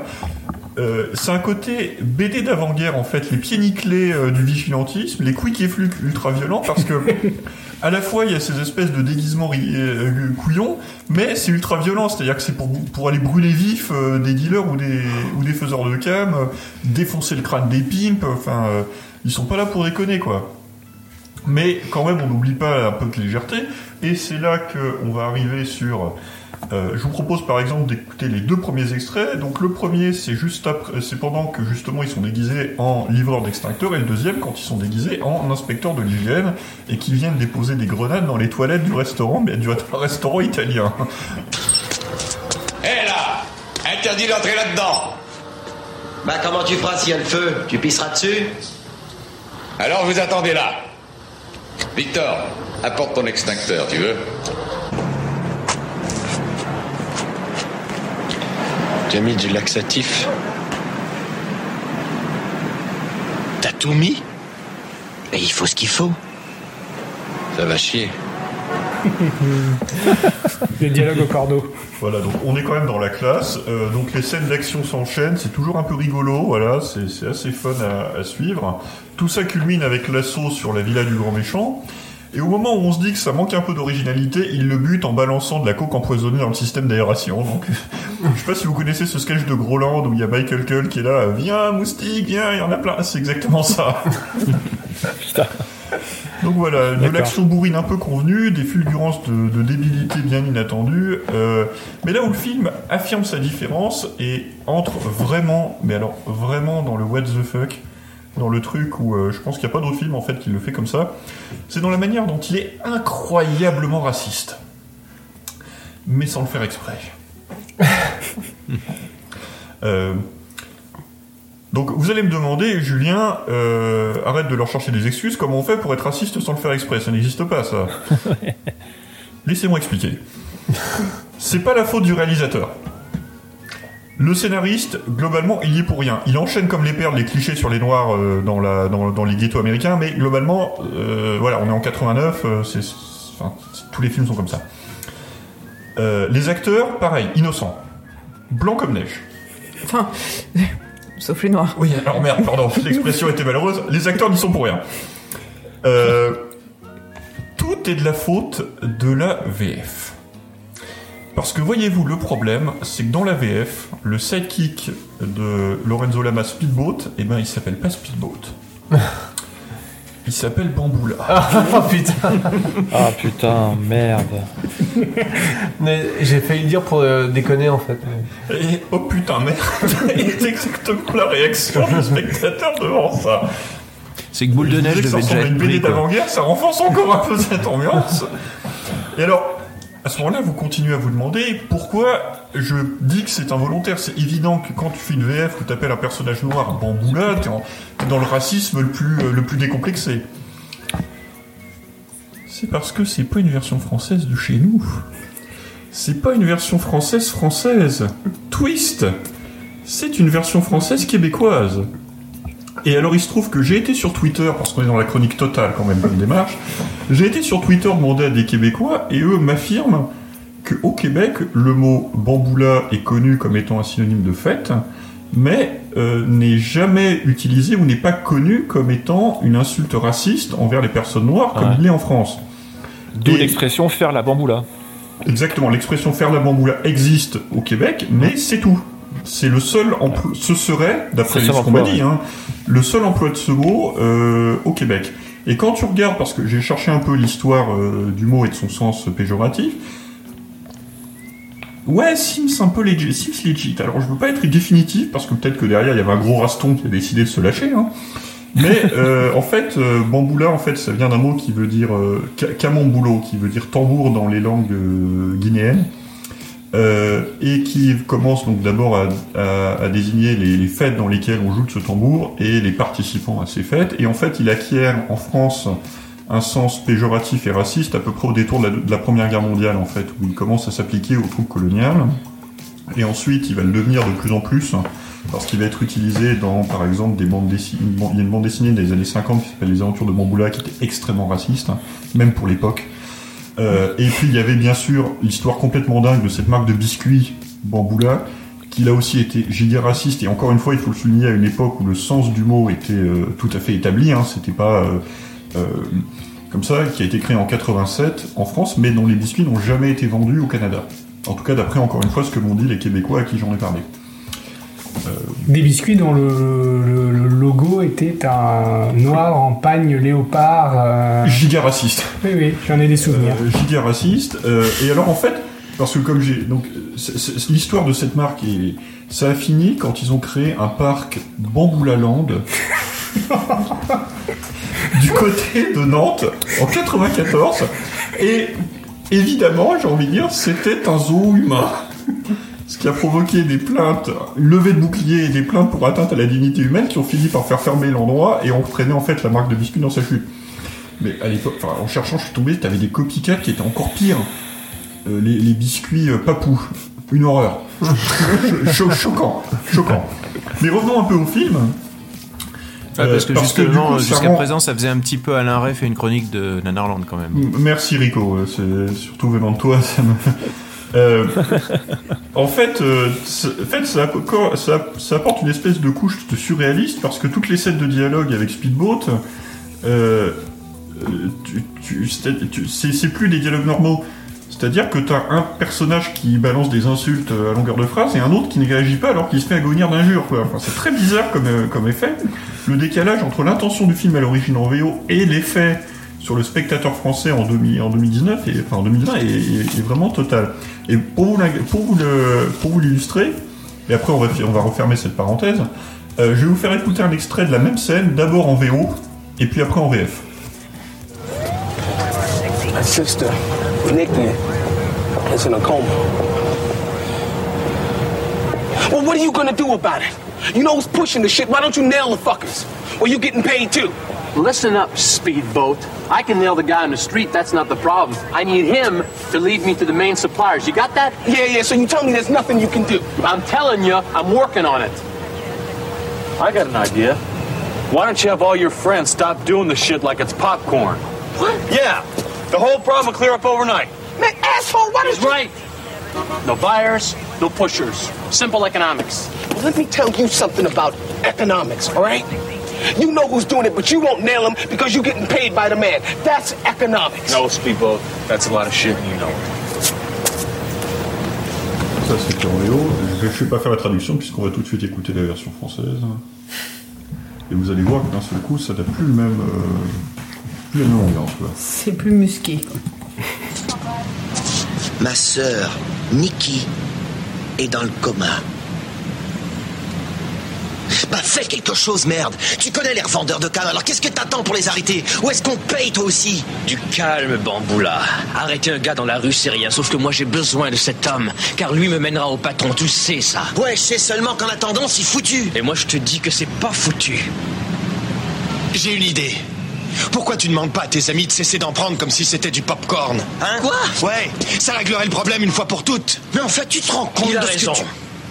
Plus d'acheteurs, plus de fournisseurs. Simple équation économique. Ouais, ben je vais vous en donner une équation, moi. L'économie de parole.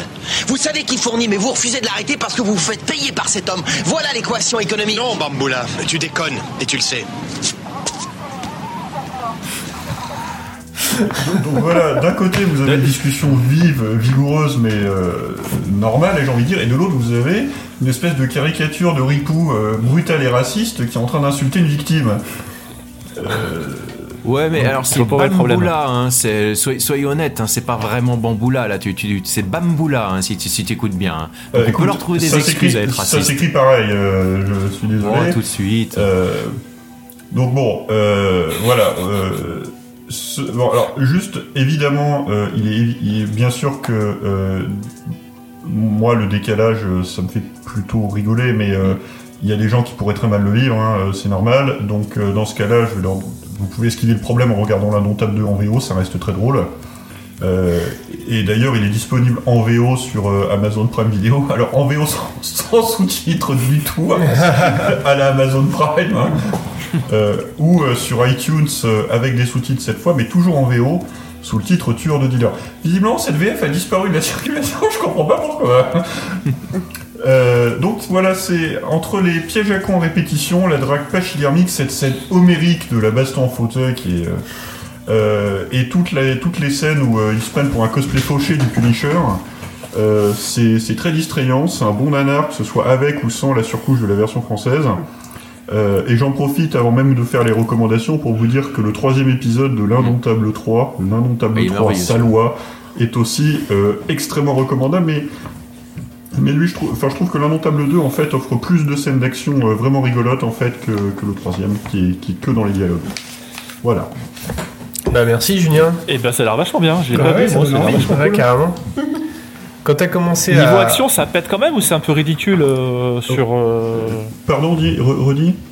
Je dis niveau niveau scène d'action, ça pète bien ou c'est un peu mou du genou, un peu. Non, un ça peu pète, assez, euh. ça, ça pète assez bien. Alors, euh, quand ils font la chasse aux dealers, c'est plus euh, genre piège, euh, tu vois. euh, Hein euh, c'est l'agent 47 de Hitman. euh, parce qu'en fait, en gros, ils il fabriquent des, ils fabriquent des grenades à base de, euh, de comment ça s'appelle, de, de poires euh, dans les toilettes, euh, dans, dans les cuvettes de chiottes en fait, les, les poires qui servent à, à, à éva- à- à calculer le niveau de l'eau pour euh, quand vous tirez la chasse. Et en fait, il en fait des grenades, ce qui est toujours un peu rigolo. Et ensuite, il, dans le restaurant euh, italien, il remplace euh, le, les toilettes, la poire des toilettes par un, par un truc euh, chargé de poudre. Et quand tu tires la chasse, ben, ça fait boum, quoi. C'est- ça va Ah, chier, comme oui. Non, non, voilà. Ça va chier, ouais. et, après, effectivement, quand ça se bastonne, bon, Lorenzo Lamas, il sait à peu près lever la jambe, euh, il sait, euh, il y a des fusils, il y a quelques fusillades sympas, non, ça se laisse, ça se laisse bien regarder. Quand t'as annoncé le, quand t'as commencé à parler de ton film, je me suis demandé si t'avais réussi, à- si t'allais pas nous trouver un, un vigilanté euh, pakistanais encore ou un, Ah bah, un- ou, un, ou un film de flic de choc. euh.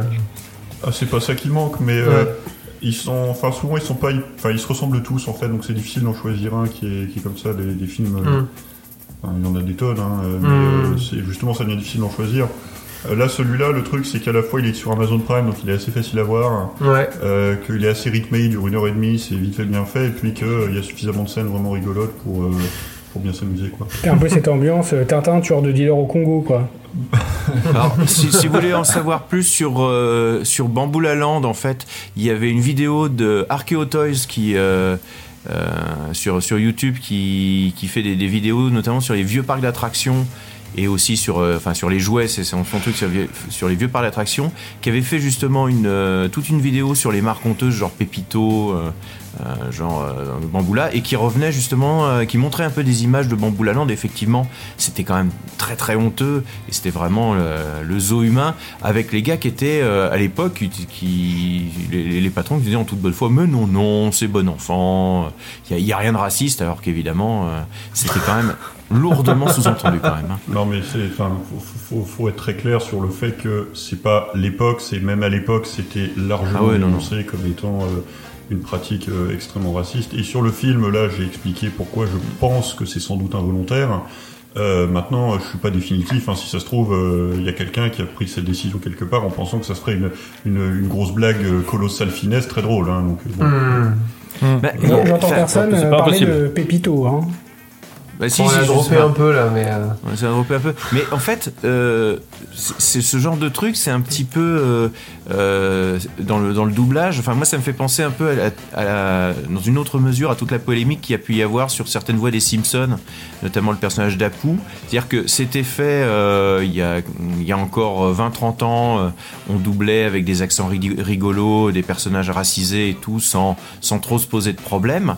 Et finalement, ben, quand les, les principaux intéressés commencent à avoir voix au chapitre, c'est là qu'on s'aperçoit que l'impact peut pas, peut, ce qui semblait être de la grosse plaisanterie peut avoir un impact euh, beaucoup plus euh, Malheureux. beaucoup plus dangereux, quoi.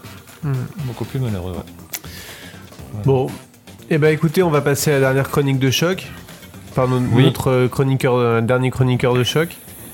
Et de Exactement. Est-il prêt De choc et de charme, ouais, ouais. Je vais essayer de parler de racisme, mais en fait, il n'y en a pas tellement dans le film, du coup. euh, ben, Bah, par- parle de violence policière, alors on parle de Je misogynie. vais parler de violence pas, policière, enfin, ouais. Alors moi, je vais pas parler vraiment de violence policière en tant que telle, je vais parler plutôt de flics incapables. euh, et qui font finalement plus de mal que de bien.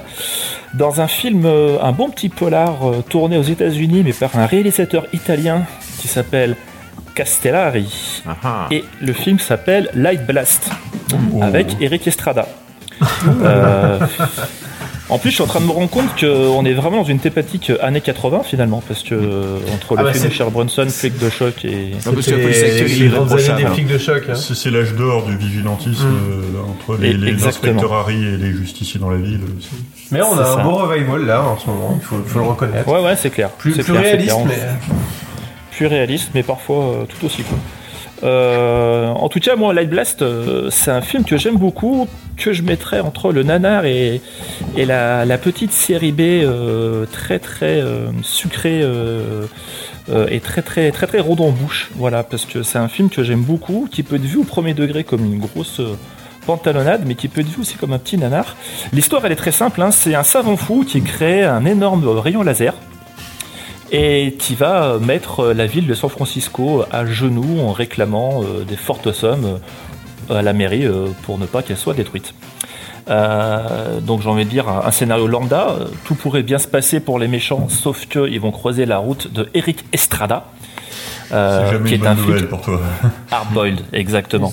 Euh, Creuser la route sur faut- l'autoroute en moto ou. euh? Alors Eric Estrada venait d'arrêter effectivement euh, la série Chips euh, depuis deux ans. Il, il avait tourné ce film donc qui se passe à San Francisco et euh, en fait euh, tout de suite le héros est posé avec une scène magnifique où il y a une prise d'otage à la banque, parce que généralement dans les, dans les genres de films, quand il faut présenter le héros, qui est souvent un héros pur et dur, hein, on aime bien l'introduire dans une scène où on va tout de suite comprendre la psychologie du mec, à savoir c'est un mec qui en veut. Et cette scène-là, c'est une scène de, prise d'otage dans une banque où les, les, les malfrats ont faim, on décide de prendre à manger, et pour éviter qu'on leur serve à manger euh, par quelqu'un qui pourrait planter une arme, ils veulent que le flic qui leur apporte le repas vienne à poil. Et donc c'est Eric Estrada qui se pointe à poil, alors il a un slip quand même, et c'est cette scène incroyable qu'on a mis dans un cut où en fait il apporte un, un poulet rôti sur un plateau. Et euh, le mec donc lui ouvre, le méchant, avec son fusil à pompe, et il fait donc il voit Eric Estrada nu, donc il n'a pas d'arme, et il regarde le poulet et il dit ben super, vas-y. Et là en fait, Eric Estrada sort à travers le trou du cul du poulet un flingue qui était planqué dans le poulet et tire une balle dans la tête du méchant. voilà. Donc tout de suite on comprend qu'Eric Estrada il est pas là pour déconner. Donc Eric, Euh, Estrada en slip qui tire, euh, qui tue des gens. qui tire avec euh, un flingue. En plus, alors truc incroyable, c'est qu'il met un silencieux. Il met un silencieux sur son flingue. Donc, euh, je sais pas, il a dû se dire, euh, voilà, quitte à un, qu'un canon sort du trou du cul d'une carcasse, autant qu'il y ait un, un silencieux, ça sera beaucoup plus cool. Mais c'est un petit détail qui m'a fait rigoler. Euh, Bref, alors donc du coup, le méchant, qu'est-ce qu'il fait? En fait, il a un énorme rayon laser qui est assez en fait fou parce que c'est un rayon laser. Alors ça, c'est pas très bien expliqué dans le film et c'est même un peu chelou. C'est un rayon laser pour fonctionner. Il faut qu'il tire sur une horloge à quartz. Voilà, sur une enseigne où le- l'heure est indiquée pour que la chaleur se répartisse sur des pièces en métal et que les gens fondent.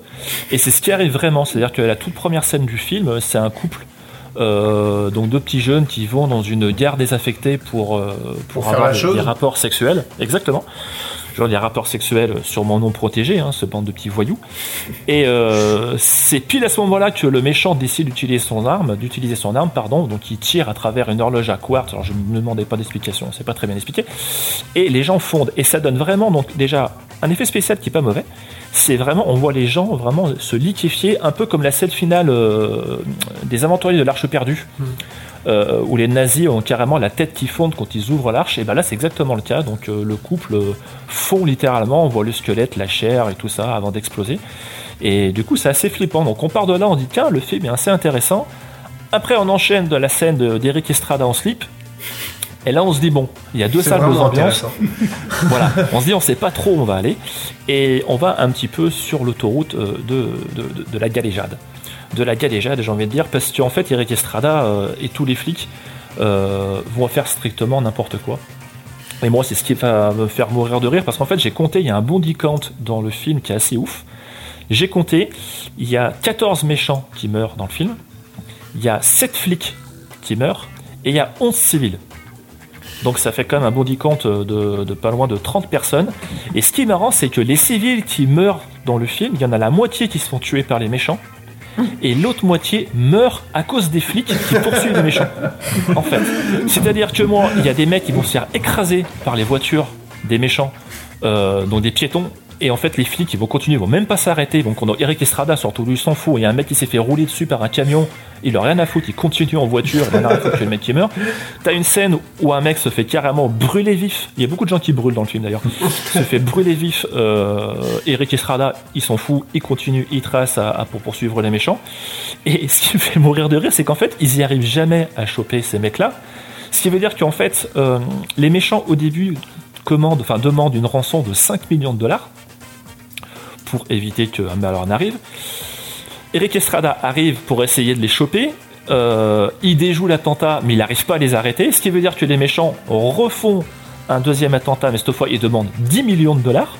Eric Estrada re-essaye de les choper, il n'y arrive pas, et du coup les mecs sont tellement vénères que du coup ils demandent 20 millions à la mairie.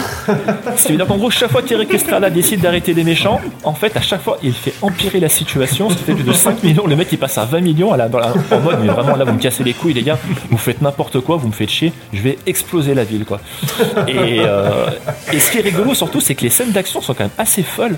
Euh, Moi, j'ai vu sur IMDb qu'apparemment, il y a 8 cascadeurs qui ont été blessés euh, sérieusement parce que les conditions de tournage étaient, euh, étaient dramatiques. Ouais. Et, euh, et, euh, et moi, ce que j'aime bien, c'est surtout cette espèce de psychologie euh, vraiment binaire qu'on peut trouver dans ces nanars. Il y a un extrait que j'ai mis là qui s'appelle C'est le discours du méchant.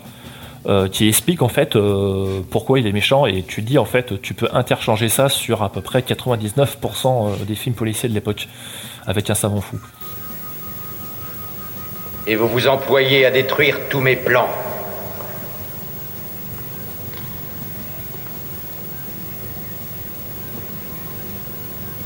Mais je suis un scientifique. Et j'admire votre compétence. Vous êtes un grand savant, monsieur Svoboda. Pourquoi ne reprenez-vous pas votre poste à l'université? Jamais Ces idiots ont voulu arrêter les recherches à cause d'un tout petit accident. Ils n'ont pas hésité à balayer dix années de travail. Ils ont voulu ignorer cet immense pas en avant sur la route du progrès scientifique. D'accord, mais où est la science et le progrès lorsqu'il s'agit de tuer des centaines de milliers de vies humaines? Ne me dites pas que c'est pour l'argent Mais si, c'est important l'argent dans une civilisation. Ça permet d'avoir le pouvoir. Et c'est justement ce que je veux. Une fois que j'aurai perfectionné mon invention, croyez-moi, c'est ce que j'aurai. Et mon pouvoir apportera enfin la paix sur cette planète. Vraiment un pauvre taré. C'est exactement ce qu'ils ont dit en inventant la bombe atomique Ne me comparez ni au gouvernement de Washington, ni à celui de Moscou. Je suis un grand savant. Je suis un individu incomparable. Parce que j'ai encore plus de pouvoir que Dieu. Voilà. En fait, tu te rends compte que c'est un méchant euh, que tu peux interposer notamment dans un James Bond. Je trouve que ça irait très très bien. Genre, le mec, Ouais. il a un gros laser qui fait boum, et là, ça explose tout. Puis je fais fondre du monde. Puis je veux de l'argent, beaucoup d'argent, plein d'argent. Parce qu'en fait, j'étais frustré à un moment dans ma vie. On sait pas trop pourquoi ni comment. Mais le mec est quand même assez, euh, assez têtu. Euh, à savoir que c'est un film italien. Donc, euh, en fait, le titre original, c'est Colpi de Luce. À savoir littéralement coup de lumière. Ça veut pas dire coup de soleil, mais coup de lumière. J'aime bien son titre allemand qui s'appelle Néon Killer. Je ça très Ah très bien, Néon Killer. Ça fait genre, euh, ça fait limite un titre de slasher avec un mec qui a un tube à néon et qui tue des gens, tu vois, dans une, euh, dans un entrepôt. Euh, Et c'est le film est quand même dingue parce que là après bon ça vole pas haut hein. le, le scénario c'est vraiment marabout bout de ficelle on voit qu'à la fin ils savent pas trop comment arriver à choper le méchant donc il y a toute une scène où on les entend discuter avec une musique par dessus et en fait on se rend compte que là ils s'en servent un peu un prétexte ou euh, pour ramasser tout un peu tout pardon pour essayer de récupérer toutes les informations qu'ils ont. Et vu qu'ils avaient la flemme de faire un dialogue ou quoi que ce soit ils mettent une petite musique un petit montage et hop ni vu ni connu. 5 secondes après ils se retrouvent chez le méchant. Euh, les 10 dernières minutes c'est une course poursuite avec un buddy euh, que conduit Rick Estrada un buddy des sables. Beaucoup beaucoup d'action quand même. Les scènes d'action sont pas vilaines. C'est juste qu'effectivement t'as l'impression parfois de limite assister à un snuff parce que les mecs vraiment tu vois qui risquent leur vie sur des cascades de dingue Euh, il y a un moment une scène où le mec il est euh, sur le toit d'une voiture et la voiture se fait percuter le mec il va le dingue à, à 3-4 mètres. Euh, et en fait moi je trouve que c'est vraiment plus un film euh, où on montre les flics vraiment mais, mais l'incompétence totale. On dirait un peu Team America. Euh, en gros les mecs ils débarquent ils pètent tout euh, et ils en ont rien à foutre, euh, ils en ont complètement rien à péter et continuent. Il y a, toute une scène, moi qui m'a fait mourir de rire, c'est euh, donc quand le méchant décide d'utiliser son rayon laser dans une manifestation sportive. Donc c'est une course de stock car. Alors c'est pas une vraie course de stock car hein, parce que Castellari il prend des, stock shots, mais bon bref. Et le méchant donc fait son attentat. Ensuite il se barre en voiture. Et Eric Estrada, avec son collègue flic, donc un petit flic hein, euh, vraiment qui est juste là, qui conduit, il poursuit le méchant. Le méchant se gare un peu plus loin, euh, au bout d'une rue, sort son gros pistolet, tue le, coéquipier d'Eric Estrada, d'accord Qui tombe de la voiture. Eric Estrada donc sort de la voiture parce qu'il a plus de chauffeur, il va sur la voiture de derrière où il y a son vrai euh, coéquipier. Donc le mec est mort. Hein. Eric Estrada, euh, le mec il fait bon, euh, bah je crois qu'il est parti par là et il continue en fait sa route pendant que le mec est en train d'agoniser son pote sur la route et ils continuent leur chemin. Vraiment, genre le mec il est en train de crever, son pote est mort et lui il en a rien à foutre. Il fait bon bah je crois que le méchant il continue par là et voilà. Eric Estrada pendant tout le long du film il fait ça. Tout le monde meurt autour de lui mais à un mètre. Hein. Et lui il s'en fout, les mecs ils se font tirer dessus ou quoi, lui il s'en tape, lui il se continue, c'est avancer, avancer, avancer pour choper le méchant. Et, euh, et voilà, donc moi ça me fait euh, ça me fait bien marrer. Les dialogues sont très cons, moi je vous ai juste gardé aussi le genre de dialogue que j'adore pour ce film, c'est les explications scientifiques qui expliquent pourquoi le laser il est super dangereux. Euh, regardez, écoutez ça, après ça vous allez comprendre tout de suite. Après de nombreuses analyses, nous sommes arrivés à la conclusion suivante. La puissante source d'énergie et de chaleur cause l'émission d'ondes électromagnétiques, enfin je simplifie. Les protons qui sont libérés condensent au maximum les gaz contenus dans les cristaux liquides, les transformant ainsi en mégabombes électroniques d'une puissance incroyable. Est-ce que vous voulez dire que cette arme peut transformer une source d'énergie en un puissant explosif? Non, il faut pas généraliser. Tout ce que nous savons, c'est qu'elle fonctionne grâce aux cristaux liquides des systèmes électroniques. En parlant d'armes, êtes-vous sûr qu'elle n'a pas été volée dans un laboratoire militaire Oh, ils ont nié, mais vous connaissez l'armée. Pour lui faire parler d'un projet secret, il faut se lever tôt. Alors voilà, en gros, il suffit d'avec le gros laser de viser des cristaux liquides pour qu'après ça fasse une grosse explosion. On n'en saura pas plus. Euh, et c'est ce qui fait un peu le charme du film. Moi, je, je trouve que c'est un bon petit nanar parce que niveau scénaristique, ça tient absolument pas la route et c'est vraiment très très drôle. Niveau scène d'action, alors vraiment, mais euh, je crois que la tagline à un moment dans- sur la jaquette VHS à l'étranger, c'était en gros euh, limite euh, un mort toutes les 10 minutes. Euh, dans le film, voire toutes les 5 minutes, donc euh, ils sont pas loin du compte. Euh, mais moi, ce qui me fait marrer, c'est que la plupart des morts civiles et, et des morts des flics, en fait, c'est à cause des flics eux-mêmes. Donc c'est ce qui m'a vraiment fait marrer. Donc sur le, on va dire sur l'intention, c'est vraiment très très drôle. Ça dure 1h26, c'est très rapide. Et puis même si vous aimez un peu les séries B, un peu un peu bas du front et un peu, on va dire un peu décérébré, ça peut aussi faire votre petit euh, petit plaisir coupable. Voilà. Light Blast de Enzo Castellari. Euh, bah merci Fabien, ça, ça, ça- ça donne bien envie. Après, c'est vrai que Castellari, on est toujours, euh, toujours entre deux, quoi. Toujours entre le, Oui. le, le film qu'on a, le film qu'on a envie d'aimer euh, pour des bonnes raisons et pour des mauvaises raisons, quoi. Ouais, c'est ça, ouais. Mais euh, non, non, mais c'est, ça vaut le coup en plus, hein, vraiment. Il n'y a, y a pas de temps mort dans le film, donc c'est Quelqu'un l'a vu euh Non, moi j'ai pas vu. Non, pas vu, mais euh, il- tu dis qu'il tue des cascadeurs, euh, il, il a abandonné les mannequins en mousse qui faisaient euh, sa légende Eh ben écoute, ouais, il y a pas de mannequin en mousse. Je suis vachement, euh, vachement déçu. Mais, euh, mais ouais, en fait, mais vraiment, j'ai l'impression des fois que, à vraiment d'a- d'assister à un snuff, un limite un snuff, où je me dis putain, mais les mecs là, Vous savez, des fois, ça le fait qu'on regarde certaines productions hongkongaises. Oui, c'est- exactement des scènes d'action de ouais. ouf. On se dit putain, mais le mec, il a dû se faire super mal et tout machin. Et là, et tu, tu dis là, le mec, il a failli se faire super mal, mais en plus, il a failli crever quoi, ou perdre un Mais- bras ou un œil. Euh, moi, et, je- je euh, pense- et voilà, du coup, ça donne un petit côté assez, euh, assez palpitant au film. Je, je pense Euh, qu'il y a, et il y a voilà. probablement pas mal de tournages sans autorisation, ce qui explique que les trucs sont faits un Je peu pense. vite. Et euh, donc ils se cassent avant que la vraie police arrive parce que ils doivent pas forcément avoir les autorisations de rouler à 150 compétente. euh, dans les routes de Miami quoi. Ouais, c'est ça, ouais. Ils ont tourné à San Francisco, mais tu vois qu'à mon avis, ils ont tourné en vite fait parce que finalement, il y a très très peu de plans dans les, dans les rues. C'est surtout des plans qui se passent sur des docks, euh, sur le port, ce genre de choses où il y a finalement assez peu de, de, de, de monde. Euh, mais encore une fois, euh, c'est pas le film le plus connu de Castellari et euh, franchement, c'est. euh, voilà, si t'aimes les séries B, ça peut bien aller. Si t'aimes le nanar, ça peut aussi euh, trouver ton compte. Je trouve Il que est c'est un très très bon parce- compromis. Il, il est dur à trouver, sur mon souvenir, il a pas été réédité en DVD celui-là. Il reste qu'en VHS Alors, dans mon souvenir, à moins que. Il y a- enfin, non, non, il y a, tu, peux, tu peux le trouver euh, notamment sur, euh, même sur YouTube, je crois qu'il est en VO. Ah Par ouais. contre, c'est pas la VF. Ouais, ouais, la Et il est en VO en euh, très très bonne qualité. Moi, j'ai un RIP VHS euh, Mhm. avec l'image dégueulasse. Mais euh, si tu tapes Light Blast euh, Castellari, euh, tu peux le trouver facilement, y compris sur YouTube. Alors, je pense que c'est pas une version. Mais on, on perd la VF hein. d'époque qui est effectivement aussi bah, qui a Ouais. tout le charme aussi de cette VF d'époque avec des acteurs un peu un peu grandiloquents, on les a entendus. euh, ça- c'est un petit peu Ah ouais, dommage de carrément, perdre mais la, VF. Ouais, ouais, c'est ça. Et puis, ouais, voilà, on sait d'avance tout ce qui va se passer, la psychologie zéro. Mais voilà, moi, je, voilà, c'est mon petit plaisir coupable. Ok. Et De- Eric de Estrada, il a sa petite euh, carrière dans le nanar aussi parce qu'il a entre autres euh, tourné pour Andy Sidaris. Mhm. Il a fait plusieurs, euh, fait, euh, plusieurs films Malibu. Oui. euh, donc on l'a, on l'a croisé régulièrement hein, euh, en dehors de sa moto. Et ben, il y a surtout cette des- fameuse, sa fameuse VF euh, du film Honey Boy, enfin c'est un téléfilm où il, euh, il fait euh, le boxeur avec un accent sud-américain dont la VF sublime avec euh, Yémé serait Yémé manipulé, qui est vraiment Toi, tu complètement tu- tu dingue. n'as pas entraîné les champions. Moi, l'ai pas entraîné les champions.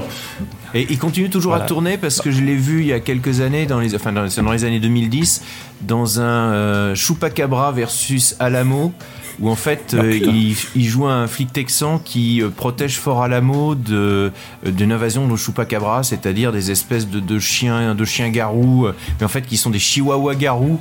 Et euh, où il, fait, il commence par faire une cascade en moto absolument dégueulasse euh, sur fond vert. Enfin, le, le, le, le film est pas génialissime sur la longueur, mais il y a, il y a quelques scènes euh, complètement what the fuck avec un Eric Estrada là qui qui, qui est dans sa soixantaine et qui joue encore euh, les, les Ouais. héros fringants, euh, alors que bon. euh, Il joue des- beaucoup de son, de son image police- en fait. ouais.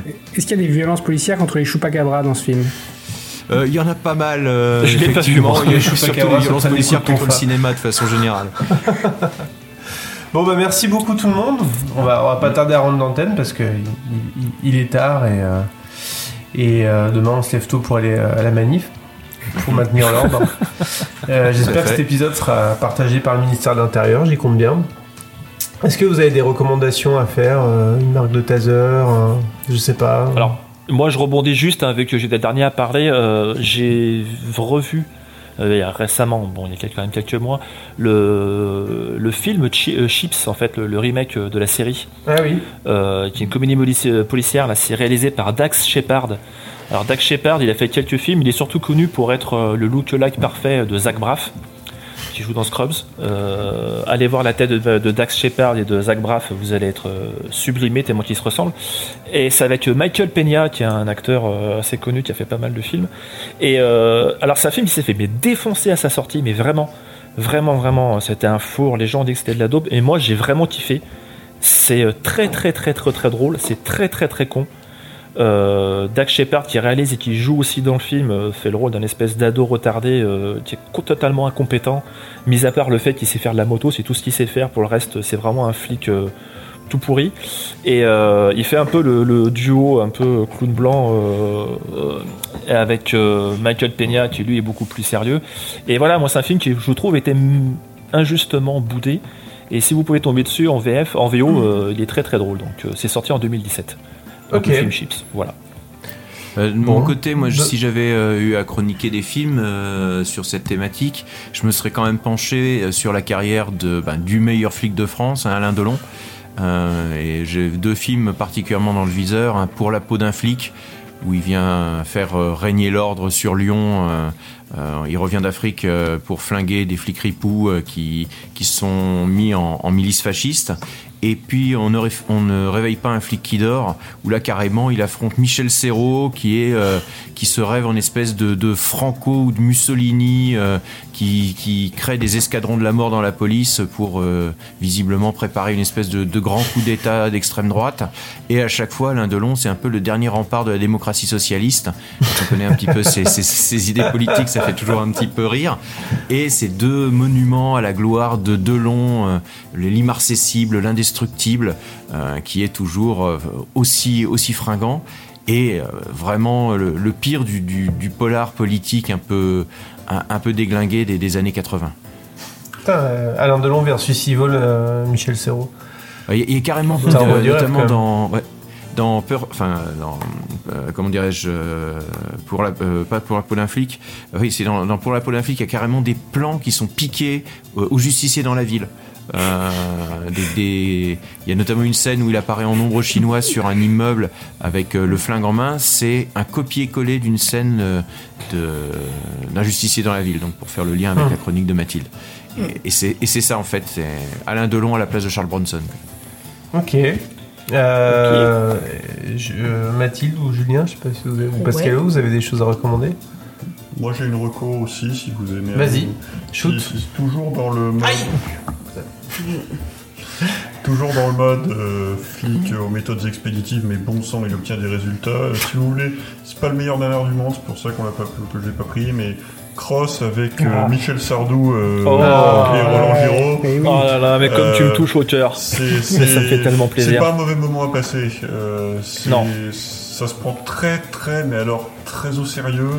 Euh, vous avez Roland Giraud qui, euh, va dans- qui fait des fight clubs Putain, clandestins à la Marseille le- en le- mercenaire. euh, le meilleur, sans pitié, tueur français, euh. Ouais, c'est ça, c'est le meilleur tueur Je à pense gages que c'est le, le meilleur rôle de, de Roland Giraud ever. hein. Et Michel Sardou en flic euh, aux méthodes expéditives, mais bon sang. euh, Avec des blagues sur le fait de, de, de s'enculer l'un et l'autre. Ouais, il y a beaucoup de blagues très gênantes là-dessus. euh. Enfin voilà, donc euh, Et après. l'HP, l'HP aussi pour faire lien avec le film. Il y a, Ah des oui, fous de l'HP. Ah, il y a des fous, En fait, le gros défaut de ce film, c'est surtout que la principale scène d'action, c'est un truc qui se passe dans le noir, dans un hôtel Mm. abandonné, c'est chiantissime. Pendant 30 minutes. 30 minutes à s'emmerder avec des mecs qui très, avancent très dans des filmé, couloirs ouais. délabrés. Mais euh, voilà. Et Marianne Chazelle. Et Marianne Chazelle. Bref, Et Roland Giraud qui fait on va du pas refaire- MMA dans des un club clandestin, quoi. C'est. On ne va pas refaire la chronique, mais sachez que si vous êtes désœuvré un après-midi, vous pouvez faire pire que de passer le temps devant Cross. On, a- on avait fait une grande chronique de Cross dans Stockholm Sardou, parce que forcément. Oui. Ouais, bah écoutez, euh, moi il y a un film qu'on a déjà traité et qui, qui m'avait un petit peu chatouillé, c'était la, La Nuit du Risque. hein, quand, quand on parle de policiers ripoux euh, et d'un monde post-apocalyptique, euh, pré-apocalyptique, je ne sais pas, Un de... monde sans, sans loi, voilà, etc. Un monde sans foi loi, bah, où, où François Mitterrand est président de la que République. un, un monde post-socialiste. Voilà, on peut difficilement faire euh, faire mieux dans le dans le français et dans le, chan- le français chantant. Et sinon, bah, parce que on va quand même recommander peut-être un, un bon petit film. Euh, si vous voulez un film de, on va dire euh, gangster, euh, flic ripou, un peu un peu street, etc., avec Jeff Goldblum et Laurence Fishburne, euh, qui était tout jeune à l'époque, qui se faisait encore appeler Larry Fishburne, il me semble, dans ce film-là au générique. Euh, c'est Deep Cover, qui est assez, euh, assez sympa, ma foi, ça se, ça se fait voir, c'est c'est noir comme il faut, euh, rigolo comme il faut, voilà. Bien. Ok. Bah, moi Je suis j'aurais quand même cité surpris Cross, que personne n'ait cité. Fleuve Noir quand Ah, même, avec Vincent euh, Cassel. Oui, il faudrait qu'on en cite incompétent. ouais, Ah oui, Ouais. un film récent, mais sinon Le Faucon que j'ai cité dans ma chronique et qui est un incontournable quand même hein, euh, à, à découvrir. Même s'il n'a jamais tué. Il n'a jamais tué, mais quand même. Mais il nous a bien fait affronte, rire. euh, il affronte quand même euh, des, des hommes armés de, de, de râteliers de, haches de lancer. Et sinon, une reco qui n'a rien à voir avec le nanar, mais quand même, je leur fais de la pub. C'est la chaîne Nexus 6 qui traite euh, de la science-fiction et euh, qui est une excellente chaîne euh, sur le sujet avec des ambitions euh, artistiques tout à fait louables. Et, et je recommande vraiment d'aller euh, d'aller les voir. J'aime beaucoup cette chaîne. Ok, chaîne YouTube du coup. Chaîne YouTube, ouais. D'accord, Ouais, super. Nexus 6. Très bien. Déjà, le nom est, est bien. Ouais, parce que la chaîne est bien. Très bien, très bien, très bien. Bon, bah écoutez, euh, à moins que vous ayez quelque chose à rajouter à ce procès verbal, on va, on va le signer et on va, le- on va le- l'envoyer euh, au tribunal. Mandat de dépôt. Rien d'autre à J'ai ajouter droit à un coup de téléphone. Bah, merci beaucoup. Euh, N'hésitez pas à, à nous faire des retours euh, sur, sur le podcast. Si vous avez trouvé qu'il n'y avait pas trop de snark ou de trucs comme ça, vous nous direz.